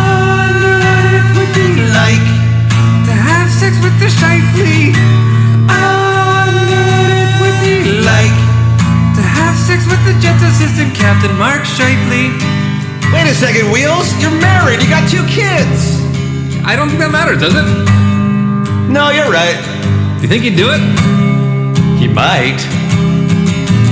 Mark Shifley. We love you, Mark Shifley. radio, c'est à CGMD 96.9, la radio de Lévis. J'ai une Honda. Un CRV de Honda Charlebourg. Loué 60 mois à partir de 79 par semaine, zéro comptant. J'ai un boni de 750 pièces et un gros sourire de satisfaction. Un vrai bon service, ça existe. Honda Charlebourg, autoroute de la capitale, sortie première avenue. Faut que tu passes au dépanneur? Va chez Lisette. Tous tes besoins vont être comblés, mais il y a tellement plus. Tu vas gagner du temps. 850 sortes de bières, des aliments congelés, des fromages frais, puis du vin. Va pas au dépanneur. Va chez Lisette. Profite-en pour une petite coupe de cheveux ou de barbe. Il y a même de la pose d'ongles. Arrête de faire un tour. Tu iras plus voir ailleurs. Dépanneur Lisette. 354 rue des Ruisseaux à Pintendre. 837 4347. Tu veux changer de style, regarnir ta garde-robe, tanné de ton décor, t'as envie de nouveau. La ressourcerie t'offre une panoplie de vêtements, meubles, décorations. Viens visiter notre deuxième succursale située au 404 rue Taniata. 404 rue Taniata. En plus d'économiser, tu aides la planète en donnant une seconde vie à différents types d'articles. Il suffit d'une visite pour que tu sois charmé. La ressourcerie, tout au même endroit et au meilleur prix.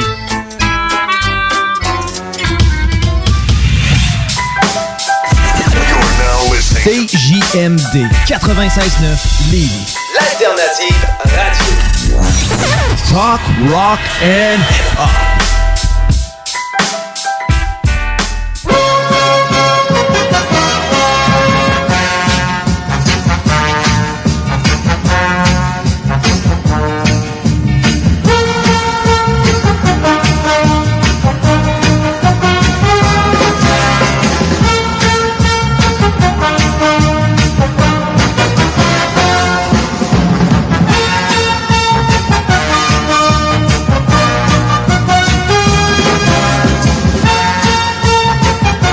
In the days, les Whalers d'Hartford, dans les années 1980, sur CGMD 96.9, c'est Hockey Night in Levy. Et je vous rappelle que si vous voulez nous appeler en studio, c'est le 418 903 5969 ou euh, à distance, très très très loin dans le monde, genre Shanghai, c'est des amateurs de hockey là-bas. C'est le 1844 903 5969 et par texto, c'est le 581 500 1196. Ouais, Dale, comment ça va avec ta blonde? Tu sais, je veux pas dire. pas dans ta relation de couple, mais dans ta tentative de faire d'elle une fan incontestée des Jets. Une fan incontestée des Jets. Ça va bien. Honnêtement, ça va mieux. Là, j'ai été un peu pris de recul. J'ai dit, ab- je vais y laisser un peu de temps. On, on calme le harcèlement. On calme le harcèlement. Pourquoi? Parce que la saison arrive. Mais tout récemment, on est tout récemment, ce week même, je reviens de Rouen-Noranda aujourd'hui. Je me suis levé à 6h30 ce matin pour arriver faire 10h30. T'as fait un, un voyage dans l'Ouest? Dans l'Ouest, pendant que les, les, les Huskies étaient là, moi, je suis allé voir. euh, en passant, c'est une très belle ville. Les as-tu croisés pendant le retour? Non. Ah. c'est une très belle ville, puis les gens sont très près de leur équipe. Mais en tout cas, pour revenir à ce que je voulais dire. Ouais, qu'est-ce que tu voulais dire? Euh, de qu'est-ce que tu voulais dire? Un en montant là-bas, je sais pas. hum, il faudrait qu'on aille un extrait, mais il y a des tonnes des Jets sur YouTube. OK. Qui sont quand même bien faits. C'était capable d'aller en trouver. Ça s'appelle Winnipeg versus VS Everybody. C'était capable de me trouver ça. On va mettre un extrait. Il y en a plusieurs comme ça. Et j'ai en fait écouté au début, elle trouvait ça- ben, pas ridicule, mais elle trouvait ça correct. Puis là, à force d'y faire écouter, il y en a une, elle tripe, des fois, elle me demande de la mettre. Fait que là, là-dessus, j'ai gagné des points. Je pense que c'est pas pire. Là-dessus, là, je pense que là. Regarde, on a un extrait, il fallait écouter. On va écouter ça.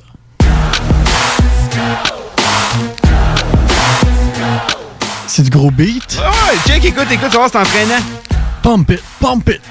From the north and the OCB. Throw them hands up and bounce with me. Ask around and they know Big City. Ask what's good and we say Big City. Everybody chain go, just go. Four lines deep everywhere we roll. Ask around and they know Big City. Ask what's good and we say Big Yeah. City. Clap, clap, boom, you you the hype for another snipe. You can hear 'em holler, big buff is in the house. C'est bien beau tout ça, mais elle dure euh, quand même, euh, quand même un petit 2 minutes 40. non, il sera pas complet. Ouais, mais non, mais c'est c'est entraînant. Écoute, Ouais, on- c'est entraînant. Attends un petit 10 secondes de plus. You save Ellie. Up in your face forever, no matter the weather. You're beating us never. You got a problem with the peg, save it, tell me. En plus, on a toutes les images. Ouais, c'est vraiment cool. Wow. On la partagera. Mais. Fait que tu t'es tapé, quoi, euh, c'est 10 Ben, heures de route, 10 heures de ça? Non, non, mais non. Ah, Hey, ok. là, elle- je pense qu'elle m'arrachera la tête, là. Mais euh, non, puis elle retient vraiment vite les paroles d'une chanson. Fait que d'après moi, là, elle la chante pas encore, mais d'ici une semaine, elle va la chanter. Puis elle- Mais j'ai fait d'autres choses après ça. Allé voir un de mes amis, on jouait à NHL 20. Puis moi, je disais des, noms, des surnoms aux gars pour qu'elle s'en rappelle, des affaires de même. Puis à un moment donné, s'est endormie sur moi pendant que nous, on simulait. Mais je me suis dit, je réveillerai pas. Quand, quand tu dors, tu retiens plus l'information quand tu es réveillé. Peut-être qu'elle s'est endormie justement parce que Non, ce non, qu'elle avait, avait enregistré, c'était pas très passionnant. Non, non. C'était très passionnant. On simulait avec les Blue Jackets, puis on s'est fait limoger après trois ans. J'imagine.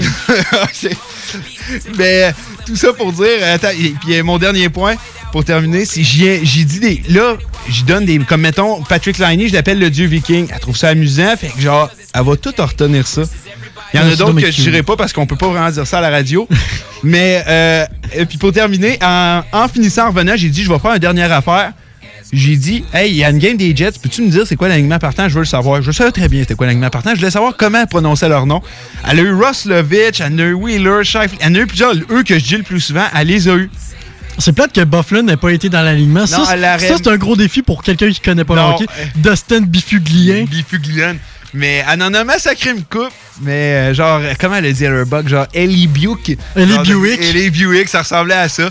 Mais euh, non, je pense qu'on fait des grands pas. La saison commence cette semaine. Le premier match des Jets est cette semaine contre les Rangers. Euh, je vais y parler de Jacob Trouba, à quel point euh, on- tout le monde le déteste à Winnipeg. On va suivre ça. Donc, c'est ça ta prochaine étape. Bâcher Jacob Trouba. Ah ouais, je vais faire ça toute l'année. qui va sûrement rendre euh, les Rangers un peu meilleurs. Euh. Hey, on on s'est un peu gâté. en fait, moi, je me suis gâté puis j'ai décidé de, de- de bâtir mon équipe de rêve, mais pas nécessairement mon équipe de rêve. C'est c'est une équipe de rêve bien, bien basique. là. C'est celle des Rangers de New York. Je sais pas pourquoi j'ai décidé de prendre celle des Rangers, mais je me suis dit, il me semble qu'il y a beaucoup de grands joueurs qui sont passés à New York. C'est pour ça que je sais pas, toi, c'est quoi que tu penses de mon alignement, mais Ben, moi, grand joueur, euh, Ben, Gretzky. Ouais, qui ont passé à New York. mais qui-. Qui, ont eu du succès à New York. Messier, euh, Andy Bedgate. euh, Brian Leach. Brian Leach, entre autres. Mike Richter. Ouais, c'est ça que j'allais dire, Mike c'est mais je vais te sortir des noms. Là. Ça, c'est, Yaga. ça, c'est des grands joueurs qui sont passés à New York. Doug Wickenheiser, écoute, il n'y a pas mieux. Il n'y a pas mieux, Doug Wickenheiser. À New York, ce gars-là détient la meilleure moyenne de buts par match pour un joueur dans toute l'histoire des Rangers.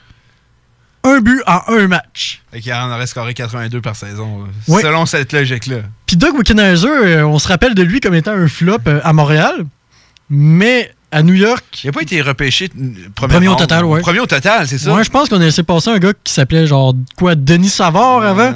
Ouais, ouais, parce qu'il était trop petit. Hein, bon, fait que c'est ça. Ça donne ça. Doug Wickenheiser a quand même joué à peu près 500 matchs, donc il aurait compté 500 buts. S'il aurait joué avec les Rangers. S'il avait joué, s'il pas s'il aurait, s'il avait, avait, joué, s'il avait, excuse-moi. s'il avait joué toute sa carrière à New York. Hey, savais-tu ça, toi, que Bobby Hull a déjà joué pour les Rangers? Euh, tu, m'en as- tu me l'avais déjà dit. Je le savais pas, mais tu m'en as parlé maintenant. Oui, Bobby Hull a participé au camp d'entraînement des Rangers en 81. Après un an à la retraite, il a dit Ben, moi, ça me tente de recommencer. Mais, tu sais, euh, euh, le Bobby, là, il a à peu près la même shape que son. Dans ce temps-là, il avait à peu près la même shape que son gars en ce moment. OK. C'est-à-dire un peu, euh, un peu profité, là. Bon, ben, c'est ça. Fait que, euh, il s'est pointé au camp des Rangers avec une coupe de 40 livres en trop. Puis euh, il a participé, par, par exemple, par exemple, ouais, au tournoi de. Ben, un tournoi en Europe contre des équipes genre de la Suède, puis tout, là. Mais il a quand même joué trois matchs pour les Rangers. Ça, c'est à ne pas oublier. Le plus grand joueur de l'histoire des Rangers s'appelle Bobby Hull, quand même 610 buts dans la ligue. Ça veut dire ça, toi, que des directeurs généraux, puis des coachs, ça pouvait jouer dans les années 20? Non, je savais pas ça. Ben, c'est ce que Lester Patrick a fait. Lui, c'était un ancien joueur. Puis, euh, à un moment donné, euh, son gardien vedette, en finale de la Coupe Stanley de 1928, il s'est blessé.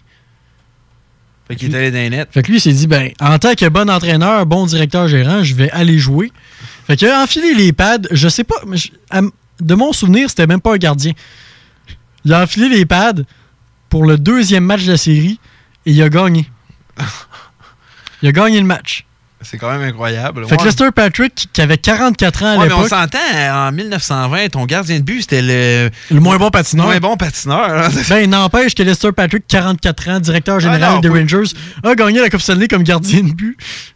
Faut faire. Guy Lafleur, euh, on se souviendra tellement de son passage avec les Rangers. Hey. On se souviendra surtout de sa postiche. Euh, lui qui commençait à plus avoir trop la crinière blonde, euh, ce qui allait un peu à l'encontre de son surnom. Puis en défense. En défense. Ben, c'est je- ton alignement par J'ai aucun défenseur. Tous les défenseurs qui ont joué pour les Rangers ont, été soit glorieux, soit des défenseurs qui ont joué longtemps, mais sans faire grand-chose. Euh, Keith Yandel, euh, lui, c'en est un, par exemple, qui n'a pas joué longtemps puis qui a eu un gros impact avec les Rangers. Eric Stahl, 6 points en 20 matchs.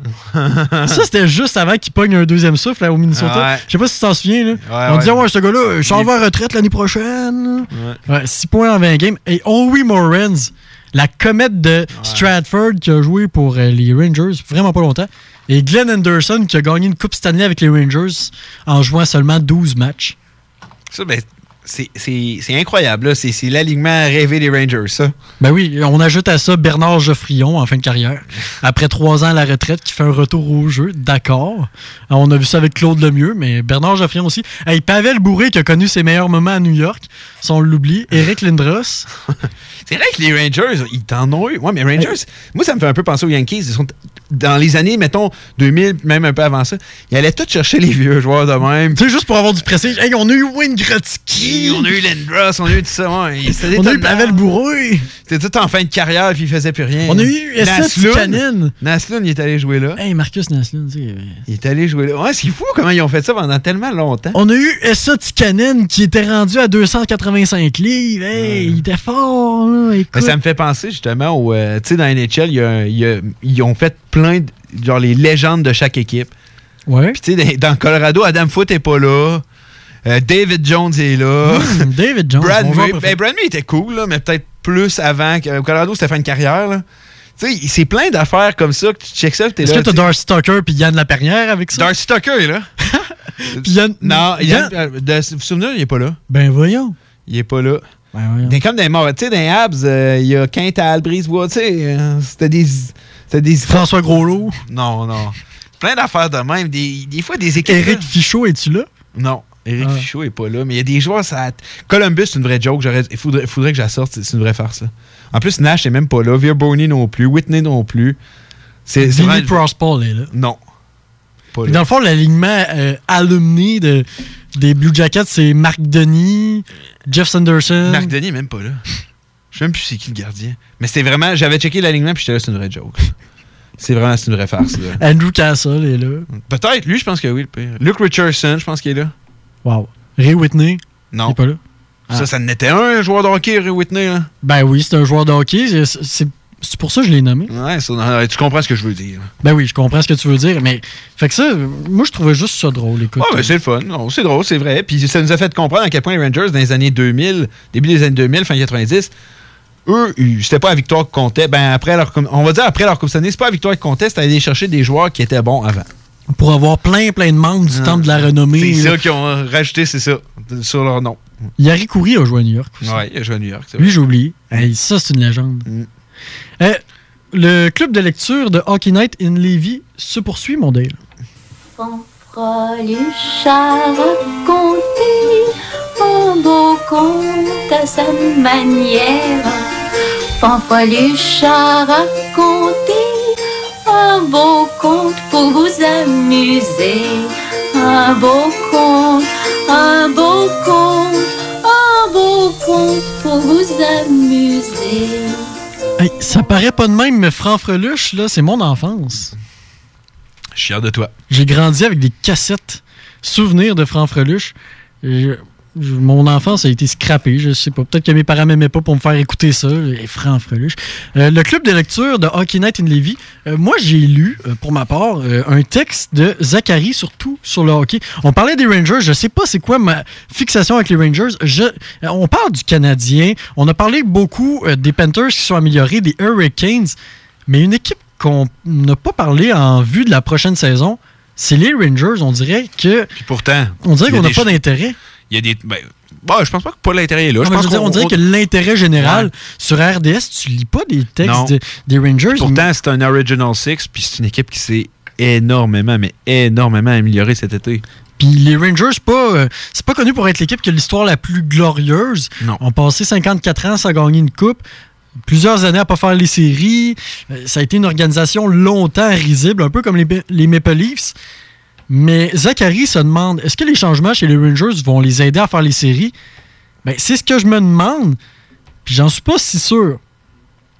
On a été chercher Neil Pyong. euh, on, a été, on a échangé Neil Pyong. Excuse. On a été chercher Jacob Truba, euh, un grand joueur euh, que tu adores. Artemi Panarin est, de- est arrivé. Euh, on a aussi Adam Fox qui est un espoir, disons ça de même. Ben, disons, Kel McCarr, ça fait pas si longtemps que ça, les gens le connaissent, mais il a fini avec un point derrière lui. Puis si c'est pas lui qui gagnait, comment ça s'appelle déjà, là? Le O.B. Baker. O.B. Baker, si c'est pas lui qui le gagnait, c'était Fox qui le gagnait. C'est un défenseur de très, très grande qualité. Sans oublier Brandon Lemieux repêché au tout début de la deuxième ronde. Puis que les. Et ça, ce nom-là, j'aime pas trop ça, l'entendre. Pourquoi? Parce que j'ai encore le pincement au cœur. Ben, c'est ça que j'allais dire, les Jets l'ont échappé. Ah, ouais, il aurait jamais dû faire cette transaction-là. Mais Ce qui m'amène à penser que oui, ils vont être bons. Ils se sont débarrassés. euh, ils ont fait une vente t'as même feu. pas nommé Kako. Mais je te fais le résumé de mon texte. Normalement, c'est comme une présentation orale. Tu me laisses parler, puis t'attends, puis après ça, c'est à toi. OK? Bon. Bon, c'est ça. M'a fermé ton micro. Bon, c'est fait. Non, il n'y a plus personne qui t'entend. Je te jure, je l'ai coupé pour vrai. On s'est départi du Carello. On l'a envoyé à Dallas. Kevin Hayes. Là, il marche. Ah, il marche, OK. Kevin Hayes est parti. Neil Pionk est parti. Adam McQuaid est parti. Ça en fait une coupe. Jimmy Vesey est allé à Buffalo. Mais on a Capo Caco, on a Panarin. Mais on, on a un peu plus de talent. Je pense que Zuccarello vs Caco. euh, Ah non, surtout au prix que Zuccarello a signé. Ben, surtout la, la- la longévitude de son contrat, mais en tout cas, ouais, ouais. Mais les Rangers jouent dans la métropolitaine. Ouais. Ils jouent dans une section où probablement les Pingouins vont avoir de la misère à se battre. Pour, ben, vont se battre une- pour une place en série, tout comme les Rangers. Mais on a des équipes qui sont tellement améliorées. Moi, je sais pas pour toi, mais je trouve que les Flyers ont, on a été chercher des défenseurs un peu, un peu moyens. Les Mais Flyers? N'empêche qu'on a un peu de profondeur. Puis ça, ça pourrait être des- une équipe qui va piler sur les plates-bandes des Rangers à défaut de faire les séries. On va se battre avec les Hurricanes qui vont être très très forts. Les Capitals, comme à chaque année, vont être dominants. Les Islanders qui pourraient peut-être montrer que c'est pas juste une erreur de parcours, leur bonne saison de l'année passée. Ça va être dur. Les Devils du New Jersey se sont améliorés. On joue dans une des sections qui s'est le plus améliorée. Oui, on a fait des changements, mais les changements chez les Rangers les aideront- les aideront-ils à faire les séries? Je sais pas si c'est assez. Euh, en passant, très bon exposé. Je suis fier de toi. Merci, tu me donnes combien? B+. là. Ah, je suis déçu. Euh, non, pour, pour être honnête, euh, je crois que oui, tu as raison. Les Rangers se sont énormément améliorés. Quand tu dis que la Metropolitan s'est beaucoup améliorée, je suis d'accord. Est-ce que- mais moi, je commence tranquillement à avoir l'impression que il, ça sera pas cinq équipes de la Metropolitan qui vont faire les séries cette année. Je pense que ça va être du 4-4. Ça, je te l'accorde. Ça, ça, je pense, avec les Panthers, les Panthers sont, sont tellement améliorés. Et euh, comme tu l'as dit, les Devils se sont améliorés, les Rangers se sont améliorés, les Flyers, je, je pense qu'ils sont pas encore rendus où, tu sais, ils se sont améliorés, mais je trouve tellement c'est bizarre, eux, quand- des fois, les décisions qu'ils prennent. Effectivement, mais là, pour la première fois, on a un gardien. Ouais, ouais, ouais, mais c'est ça. Moi, je me semble, je m'aurais dit, Carter Hart, on va lui donner du temps, on va lui laisser le temps qu'il faut. Là, on dirait tout de suite qu'on dit non, non, Hart, il faut qu'on gagne là. Puis, tu sais, ils veulent en scraper un autre. Là? Je pense pas qu'il est scrapable, celui-là, mais en tout cas. Mais tout ça pour dire qu'à part les Blue Jackets, euh, oui, ça s'est pas mal tout amélioré. Donc, euh, je pense que les Rangers vont cogner à la porte des séries, vont peut-être réussir à s'y rendre. Mais tu sais, on dit ça, on- des prédictions. Hey, regarde, euh, qui, qui aurait prédit l'an passé que Les Highlanders. les Highlanders allaient faire les playoffs? Tout le monde les voyait dans le cadre. C'est tellement difficile à faire. On sait jamais ce qui peut arriver des- dans une saison, des blessés, un joueur qui sort de nulle part. Mais ce qui est sûr, c'est que l'avenir est brillant à, à- à New York. Ça, c'est certain. Ça, ça ne fait aucun doute. Kako, Panarin, Zibanejad, juste ces trois joueurs-là à l'attaque, c'est incroyable. Il y a plein. Là, on s'est construit une défensive. On s'est débarrassé de Chattenkirk, qui, d'après moi, c'était pas la, Ben, il nous reste. la pire des décisions. Là. Il reste Mark Stall à se départir. Ouais, mais Mark Starr, ouais. Bon, mais le rachat. J'avais, j'avais checké ça, année cet été. Il me semble le racheter, ça coûterait cher. Il me semble que j'avais vu ça. Je Ben, veux c'est pas dire pour ça qu'on avait. euh, C'était Dan Girardi qu'on avait racheté, justement. Alors qu'on a- qu'on pouvait aussi racheter Stall, mais ce qu'on dit à chaque année, c'est Stall coûte cher. Ouais. Puis Stall n'est pas. Tu sais, Stall va pouvoir être ra- rachetable quand son contrat va être rendu euh, à la fin. Ouais, à la fin. Mais ça reste que c'est très bonne formation, les Rangers de New York. Puis je suis très excité de les voir contre les Jets le premier match. Ça va être un, ça va être un bon match. On sait que Kravtsov, on le nomme pas souvent, mais Kravtsov, On en avait Russe, parlé dans. On en avait parlé, mais là, on en parle on, on y oublie. Il y a aussi Georgiev, le jeune gardien russe. Je sais qu'il y a un autre gardien russe, puis là, je ne connais pas son nom par cœur, je ne veux pas le massacrer, qui s'en vient. Donc, les Rangers ont. T'as raison, parce que donner trop de matchs à Lundqvist, c'est justement ça Non, le suicide de cette équipe. C'est ça le gros point d'interrogation. Devil, Devil, eh, Devil. Devils et, and Rangers, c'est vraiment ça les deux gros points d'interrogation. C'est devant le filet. Lundvik, ça a été le roi pendant des années. La vieillesse commence à le rattraper, mais avec une équipe plus solide devant lui, tu sais. Là, la comparaison va être bizarre, mais tu sais, mettons, tu Craig Anderson, qui, tu sais, même en vieillissant, a perdu du galon, mais quand même capable de rendre des services si tu lui donnes moins de matchs. Là, ça, ça tire à la fin, ça, je te l'accorde, là. Mais un peu à l'image de lui, si on lui donne moins de matchs, euh, puis je les compare pas, là. Personne à la maison où, euh, où vous êtes, là, je compare pas Craig Anderson et Lundvik. Je dis juste que c'est une situation qui peut se ressembler en disant que je pense que c'est un gardien qui peut encore aider une formation si tu lui donnes moins de matchs. Parce que Lundvik, la constance faisait défaut l'an passé. Donc, les Rangers, à la question que je répète, est-ce que les changements vont les aider à faire les séries? Peut-être pas cette année. En fait, moi, je dis pas pantoute ce- cette année. Moi, aussi, Malgré qu'ils ont des très beaux changements, c'est pas pantoute. Mais l'année prochaine pourrait être dans le portrait. Oui. Mais Oh on, oui. on peut pas se projeter dans deux ans Non, parce qu'on on sait pas là, les moves que les Pingouins vont faire, que les Ouais. les Hurricanes vont faire l'année prochaine. Peut-être bien que les Rangers vont engager Charlie puis il va détruire l'équipe, on sait jamais. Non, Charlie, là, il est bien canté dans un rôle où il n'y aura pas trop de chances de détruire le club à Saint-Louis. Non. Fait que là, on est en sécurité. Là. On se croise les doigts qu'il fasse, mais non, c'est vrai. Charlie, là, il est occupé à se croiser les doigts euh, dans son bureau à Saint-Louis, puis il va pas aller détruire les Rangers. Fait que euh, les enfants, il n'y a pas de Charlie dans le garde-robe. fait qu'ayez pas peur, vous pouvez dormir en paix. Toi, qu'est-ce que tu as lu euh, cette semaine, Dave? Ben, c'est drôle que tu parles sur euh, une formation s'en va. Moi, j'ai, je voulais pas lire ces Jets, je voulais aller ailleurs. Je, lis, plein d'articles, puis c'est sûr, cette semaine, ça aurait été tentant de parler d'eux. Mais euh, je pense que je vais aller dans une autre direction. C'est drôle que tu parles des Rangers. Moi, j'ai beaucoup lu sur euh, les, les, les Devils. On sait que c'est une formation qui. Que je n'aime pas du Que tu tout. n'aimes pas du- Depuis que le euh, talentueux Piqué et ses revirements se sont amenés au New Jersey. Mais ça reste que. Regarde, un est allé chercher Kako, l'autre est allé chercher Jack Hughes, est allé chercher Subban, Simons pour un an. C'est un excellent contrat, un an. Là, regarde, c'est pas un risque pantoute, Simons. S'il y avait du monde qui écoutait le hockey au New Jersey, on pourrait avoir une rivalité. Ben, ouais, mais c'est le genre de marché que si ça va bien, ça va bien aller. là. Mais c'est sûr que ça fait dur dans les dernières années. Mais on est allé chercher beaucoup de joueurs. On est allé chercher de la belle relève là. Puis ce qui posait comme question, c'est encore une fois, même question avec les Rangers. Devant le filet, les Devils, est-ce que ça va pouvoir le faire? Est-ce que, est-ce que vraiment Mackenzie Blackwood est l'homme de la situation ou est-ce que Corey Schneider peut bounce back? Ça, c'était vraiment la question qu'il amenait, mais il amenait beaucoup, beaucoup, beaucoup, beaucoup de points intéressants. Premièrement, Taylor Hall serait très intéressé à rester finalement. Ouais, ben depuis qu'il a vu. euh, Il a vu, c'est ça, il a vu les moves. Euh, il parlait aussi que Taylor Hall avait demandé, euh, il prend son rôle de leader, il a demandé d'être assis à côté de Jack Hughes dans la chambre.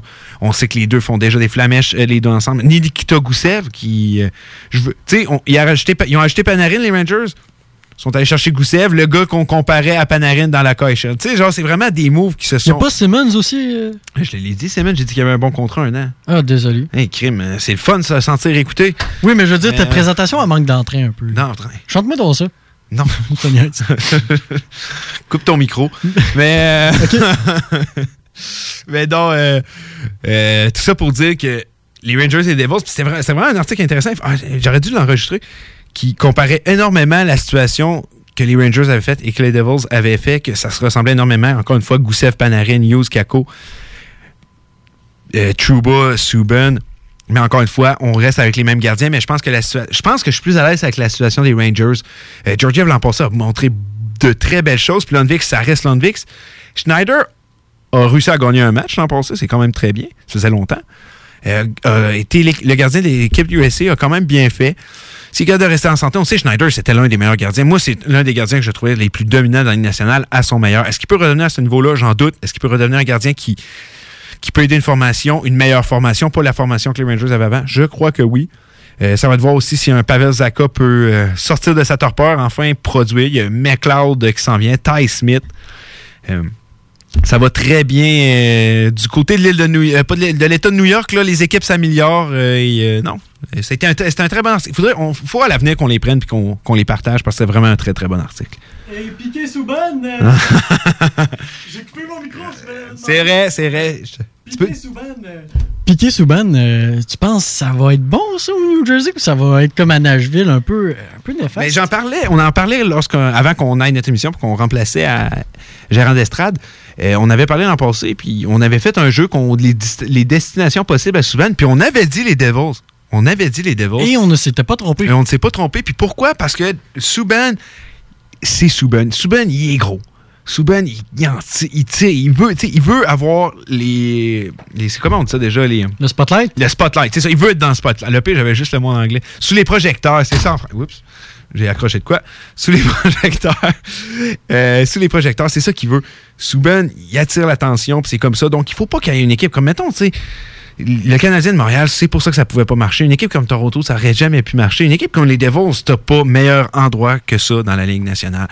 New Jersey, c'est pas le plus gros des marchés. C'est ils, veulent un gars comme ça. Comme ils en voulaient un à Nashville, puis ils se sont tannés. Mais là, on s'entend que Nashville, la, franchise a pris un peu, un peu plus de. C'est devenu une grande franchise dans la Ligue nationale. Dans les dernières années, on s'entend. Tu parles de Nashville, c'est un des gros marchés maintenant aux États-Unis. C'est étonnant quand même avec. euh, Ben, c'est vrai que c'est étonnant quand tu penses à ça. on est dans le territoire de Carrie Underwood, de Elvis Presley. Carrie Underwood puis le hockey, ça fit. Là. Ben oui, non, mais on est dans le territoire d'Elvis, de David Thibault, là, Robbie Johnson. Tout ce monde-là qui chante du country, puis pourtant, on a un intérêt là, fou. C'est ça. C'est Smashville. Ben oui, ben oui c'est ça, c'est Smashville. Puis euh, tout ça pour revenir à dire, je- les Devils voulaient un gars comme ça. Euh, on a beau l'aimer, pas l'aimer, Piqué Subban, ça reste un excellent défenseur. Oui, il y a des lacunes. Il y a des lacunes, ça c'est indéniable. Mais je suis convaincu que c'est un gars d'équipe. Je suis convaincu que il, il va pouvoir aider cette formation-là. Puis là, il redevient premier défenseur. là. Enfin. Ce qui n'était plus. Donc, Mais- meilleure possibilité de produire. La question, en terminant, on est euh, à Montréal, on disait c'est trop facile d'être big, puis c'est trop facile de un peu taper ses nerfs de tes coéquipiers. À Nashville, le marché devient gros. C'est un peu facile aussi de ne pas être apprécié de tes coéquipiers parce que tu es tout le temps euh, partout. À la TV, dans les matchs des Titans du Tennessee, en train de, euh, de, de- flasher ta serviette avec ton gilet. Mais là, au New Jersey, c'est pas un gros marché. Est-ce que c'est là où il va pouvoir faire son big tout en n'étant pas à tous les postes de TV en même temps, puis que ça va avoir un effet moins négatif dans le vestiaire? Moi, je pense que c'est l'environnement parfait pour Subban. Oui, ben oui. Ben oui, oui, c'est l'environnement parfait pour Subban. Puis, comme je te disais, oui, c'est le gars qui veut les spotlights. Là-bas, tu peux pas toutes les avoir parce que ça reste New Jersey, mais il va faire vendre des billets. Son nom va faire vendre des billets. C'est bon pour la formation, c'est bon pour la ligne nationale. Euh, puis je suis convaincu que c'est une très bonne addition pour les Devils. Mais tu sais, Subban, c'est. Là, sais. Check juste sa femme, c'est une icône des États-Unis. Lui, c'était ça ou rien. C'est- vrai pareil. Il a fait passer des auditions. C'est ça, tu sais, genre, ah, Lindsay Vong, ah ouais, ouais, t'es pas mal connu. Ouais, une coupe de fit. globe de, de cristal. Une coupe de globe, pas mal la meilleure, une des meilleures de l'histoire. Ah, c'est bon, ouais, ça fit. Je pense que ça peut fitter avec moi. C'est ça pareil, sais, On niaise, là, c'est des jokes, mais c'est ça pareil. Puis c'est ça piqué. Mais belle addition. Belle présentation. Merci. Félicitations. Une belle note de. Tu m'avais donné combien, toi, déjà? B. B pour Dale. On fait une pause et au retour, c'est le bloc football dans Hockey Night in Levy. Image Express. Vous voulez faire rayonner votre entreprise ou organisation? Image Express vous offre un service personnalisé et créatif afin de vous distinguer. Kiosque, bannière, enseigne, Image Express saura trouver des solutions créatives tout en respectant votre budget. Image Express, la façon efficace et abordable de s'afficher. Saviez-vous que Flore Déco offre un service clé en main pour vos rénovations? Des conseils, du design, l'évaluation et mesure, la livraison et même l'installation. Comptez sur nos experts pour des rénovations sans tracas Nouvellement déménagé au 4674 boulevard Guillaume Couture. Nos spécialistes se feront un plaisir de vous accueillir dans notre nouveau décor.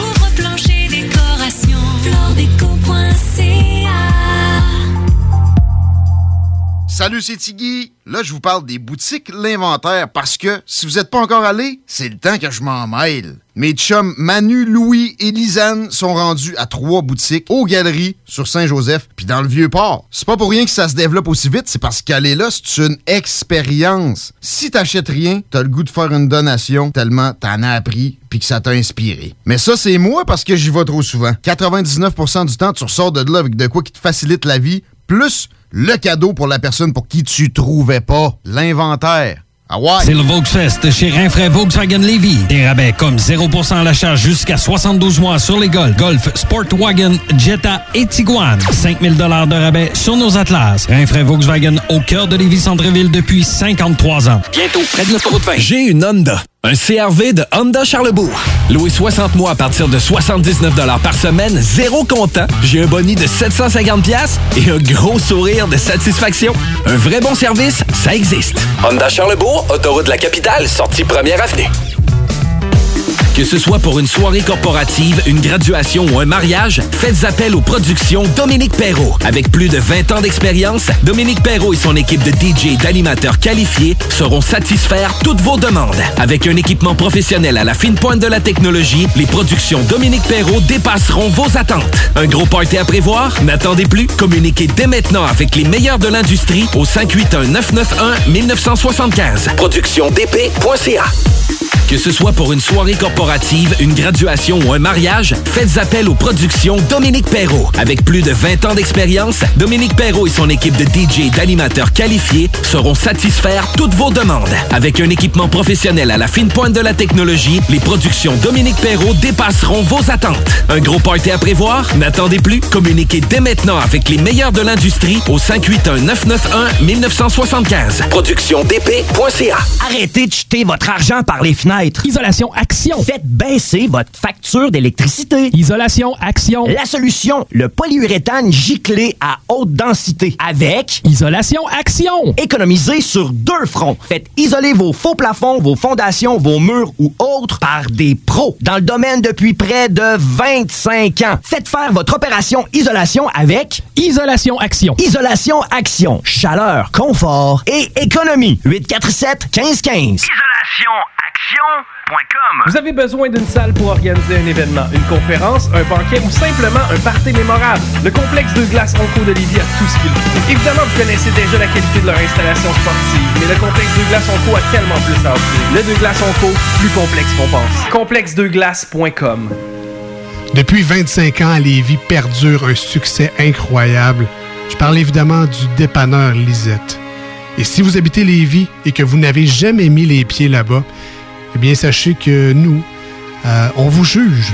Humblement, on vous juge. Shame on you. Parce que nous, on est allés. Mais vous, vous n'êtes pas allés. Nous, on est allés. Nous, on est rentrés. Nous, on a vu la rénovation. On a vu le mur réfrigéré. Est-ce que tu as un mur réfrigéré chez toi? Si oui, ben fais isoler au plus sacrant. Parce que chez Lisette, elle, c'est un frigidaire avec 850 bières de microbrasseries différentes. Mais nous, on a vu ça, nous. Parce que nous, on est allés. Toi, t'as pas vu ça encore. Faudrait que tu te. Faudrait que tu te grouilles. Mais si en ce moment tu nous écoutes puis tu dis Hey, moi je suis allé, ta gueule, c'est pas à toi qu'on parle. Mais merci de participer quand même. C'est apprécié. Dépanneur Lisette, c'est une histoire de cœur. C'est du personnel qui s'implique, qui vont tout faire pour vous aider. La crème de la crème. Puis tu sais, on dit dépanneur Lisette, mais Lisette est vivante. Elle est là. Vous pouvez la voir en personne. Dépanneur Lisette, vous pouvez participer au succès de cette entreprise en allant visiter sur place au 354 des Ruisseaux à Pintendre. Allez-y et faites comme nous. Venez dépenser toute votre paye. Puis écoutez les deux snooze pour savoir c'est quand les fameuses dégustations et les événements. Ce n'est pas un dépanneur comme les autres. Non. Non. Il est différent et on l'accepte. Lisette. 96.9. L'alternative radio. Keep on moving, keep, keep on moving. The Alternative Radio Station 96.9.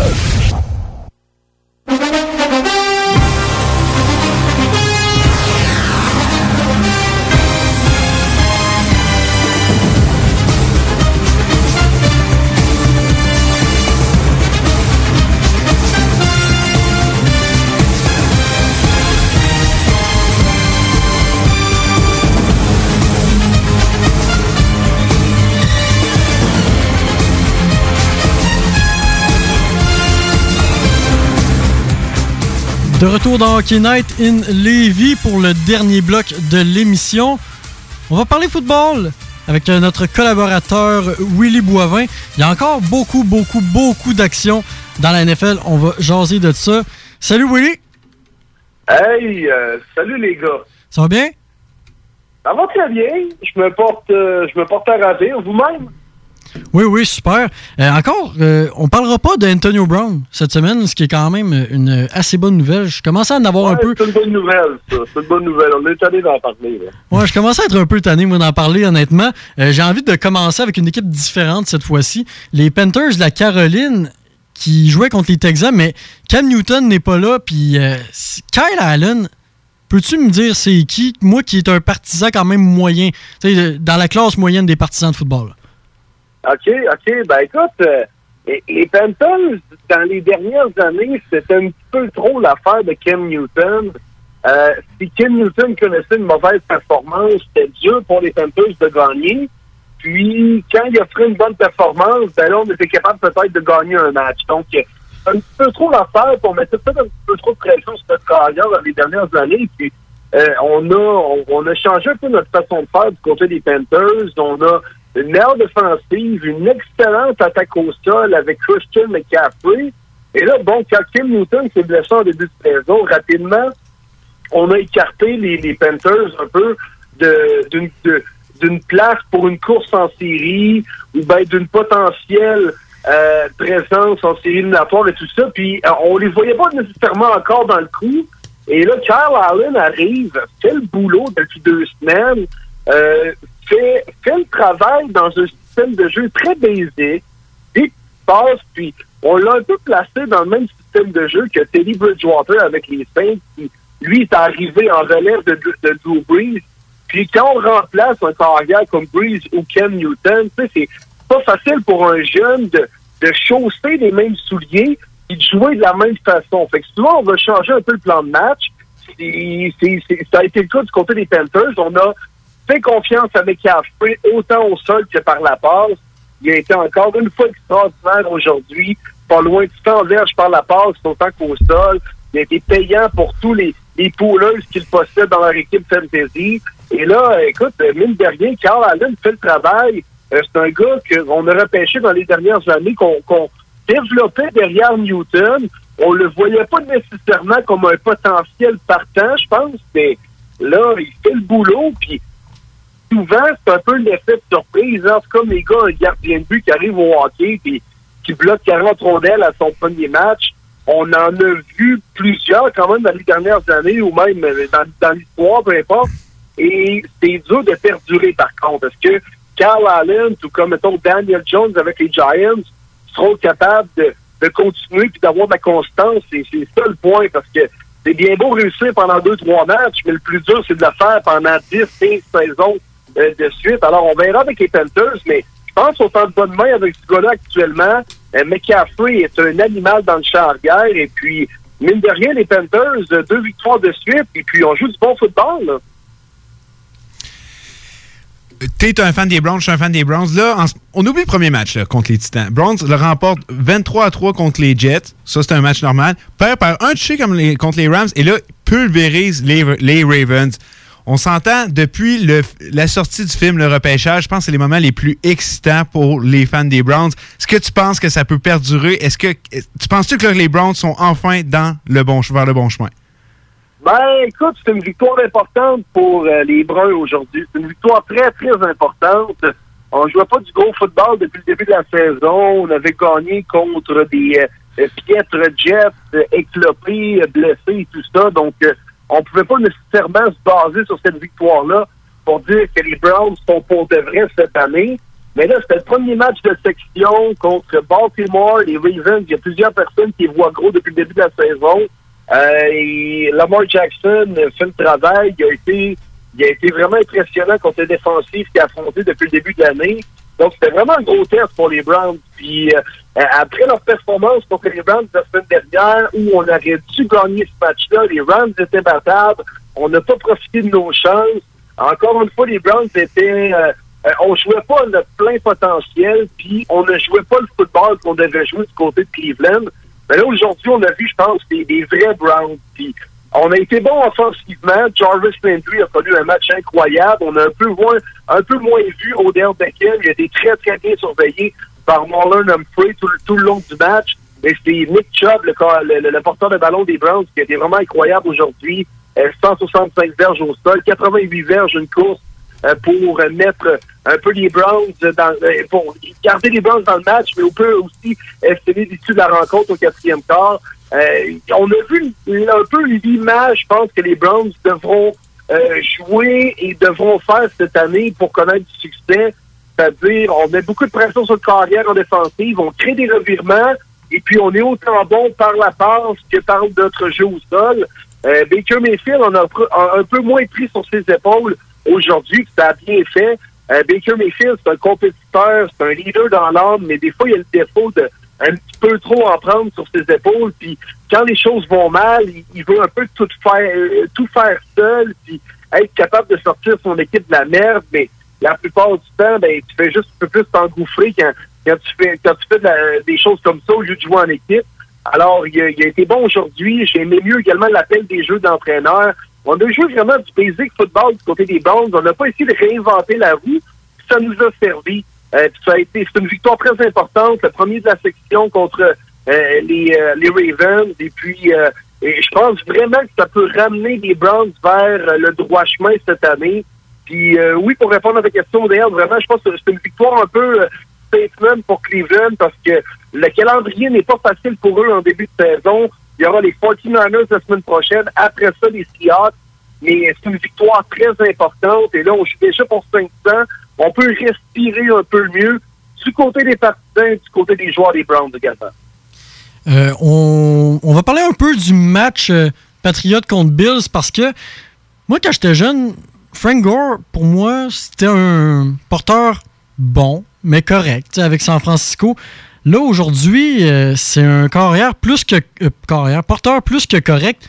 Il se classe maintenant au quatrième rang pour le plus de verges par la course dans l'histoire. Il est derrière Emmett Smith, Walter Payton, Barry Sanders, qui sont quand même pas des petits noms. Et avant la fin de la saison, il pourrait prendre le troisième rang. Euh, c'est quand même un exploit incroyable pour Frank Gore après 15 saisons. là. Ben oui, c'est. Frank Gore, c'est la définition d'un vrai. C'est. C'est pas, c'est pas le plus gros des porteurs de ballon, c'est pas le plus rapide, c'est pas celui qui a la, la meilleure explosion, c'est pas celui qui a, a les meilleurs, euh, les, meilleurs changements de direction, les cotes, comme on dit en, en langage de football, mais il a super duré avec le temps. Puis sans être un, un, un excellent porteur de ballon dans un aspect précis, il était bon partout. Fait qu'il a su, il a su quand même connaître une extraordinaire carrière.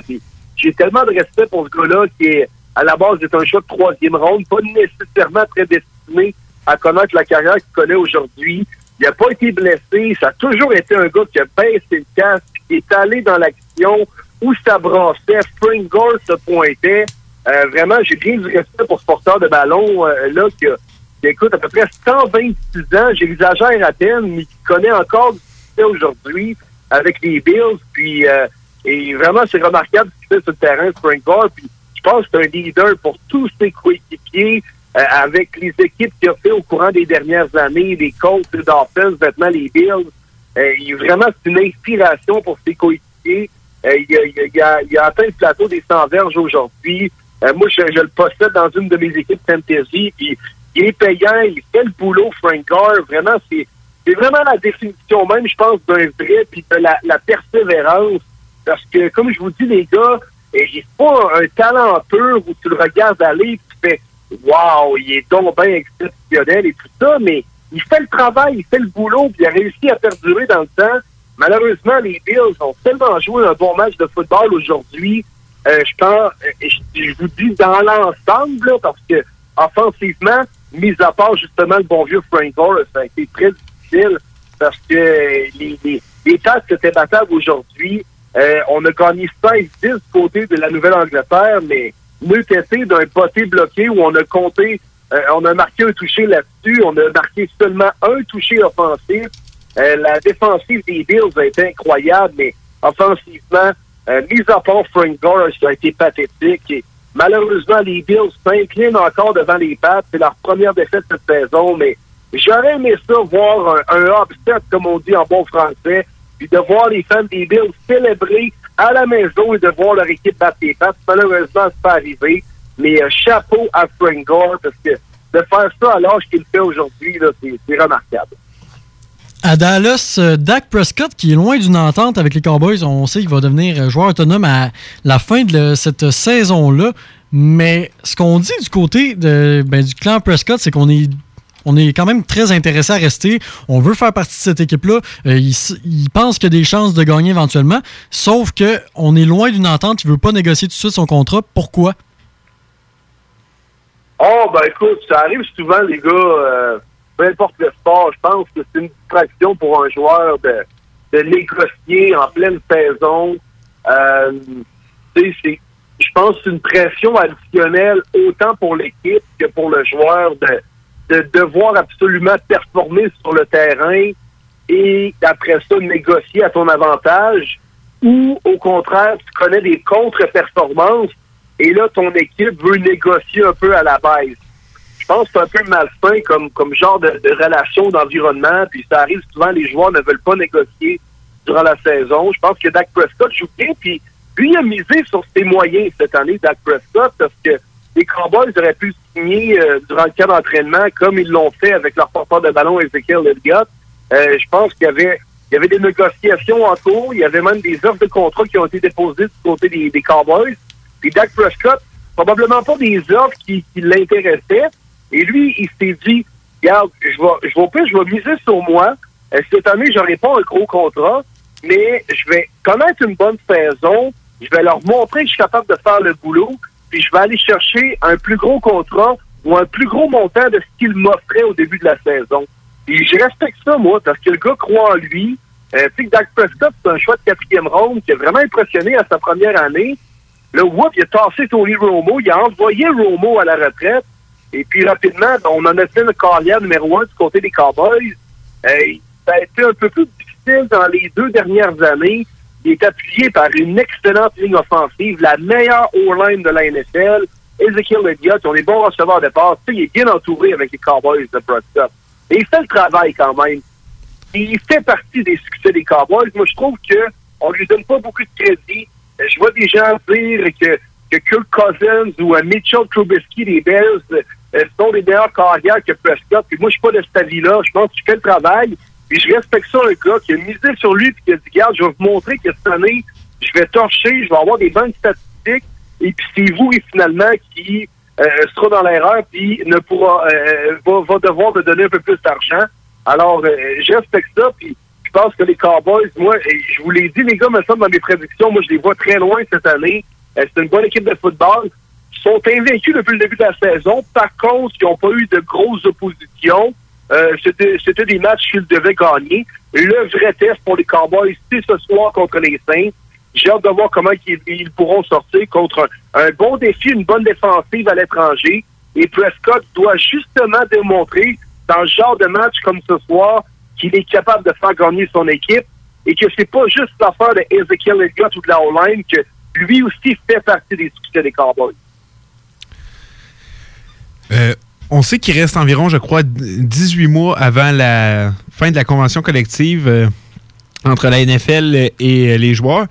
Et là, on a, j'ai lu récemment que les propriétaires voudraient passer de 16 à 17 matchs par saison. Mais quand tu regardes ça, des joueurs comme Rob Gronkowski qui a 30 ans prendre leur retraite, Andrew Luck qui vient de partir, rajouter un match de plus par saison, ça c'est pas rajouter des risques. Puis déjà que c'est, on sait que c'est très dur de jouer au football. Juste de savoir ce que tu en penses.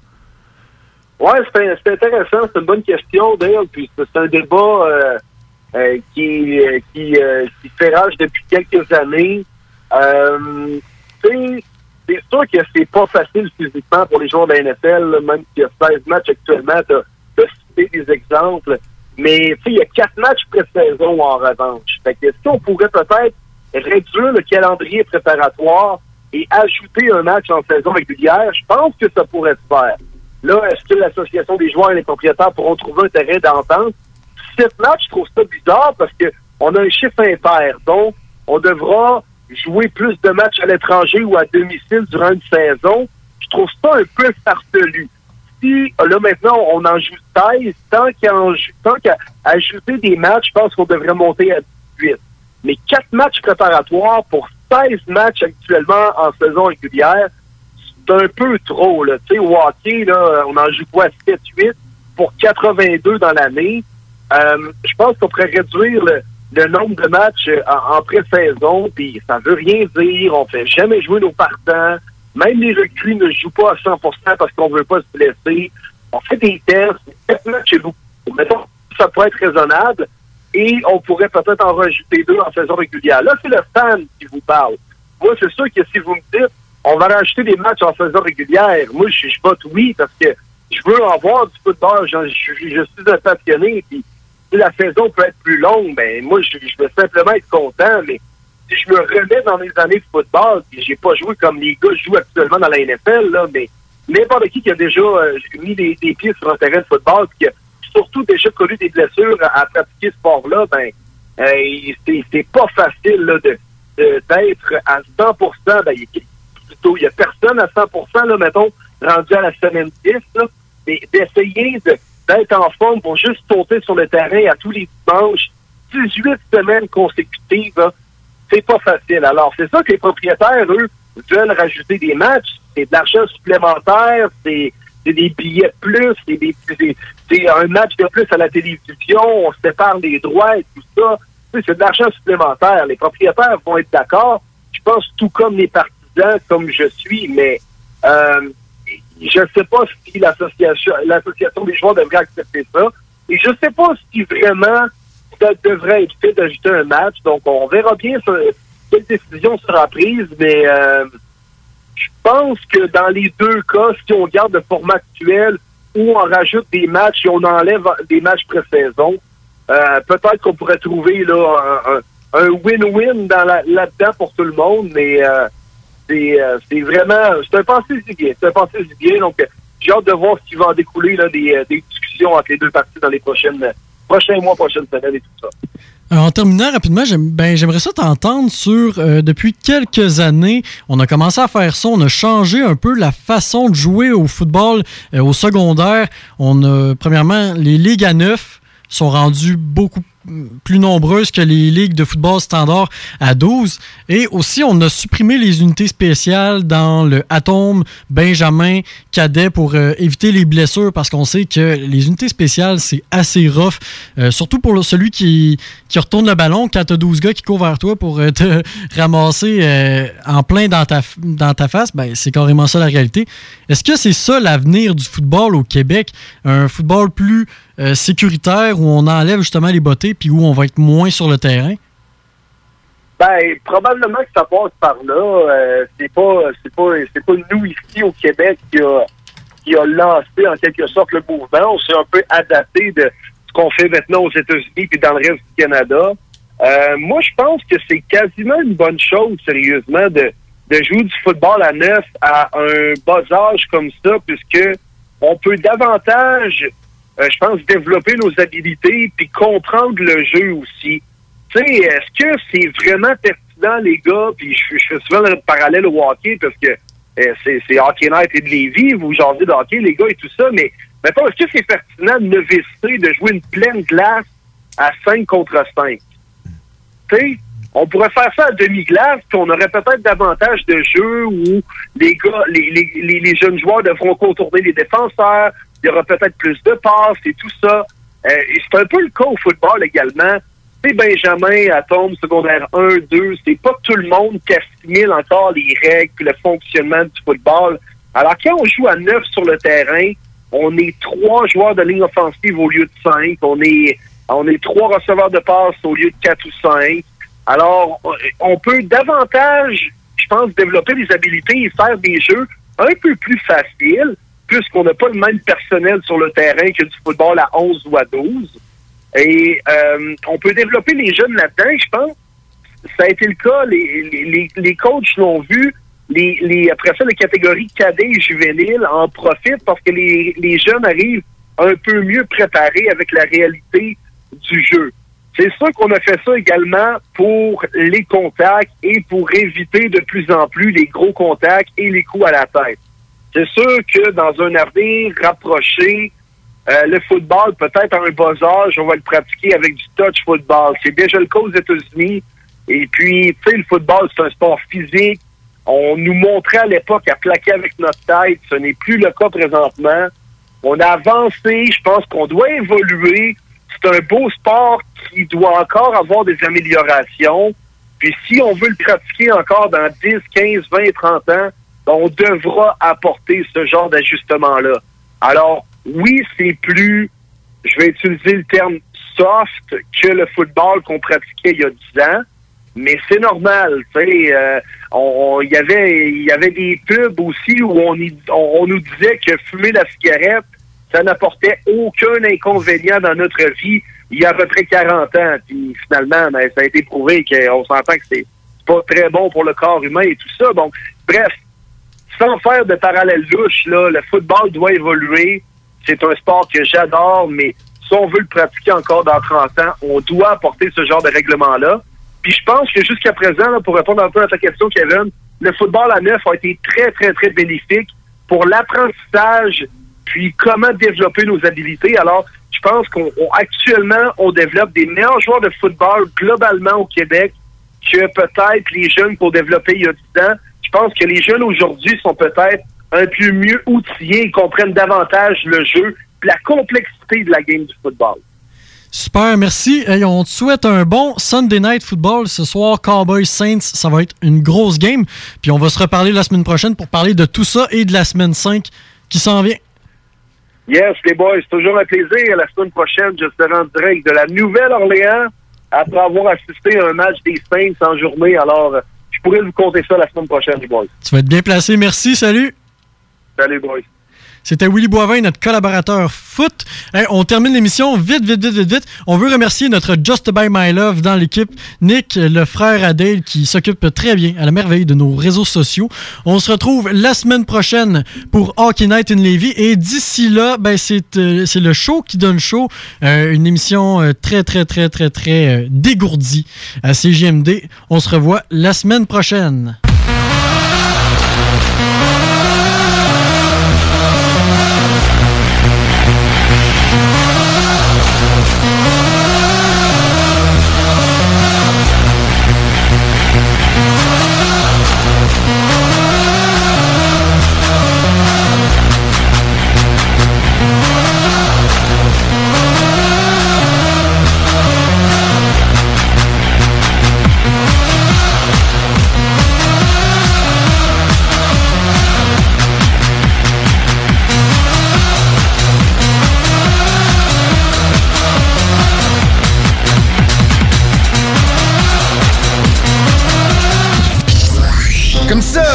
Y en a qui pensent que je connais pas ça, radio. Hey, on est dans Ligue nationale ici.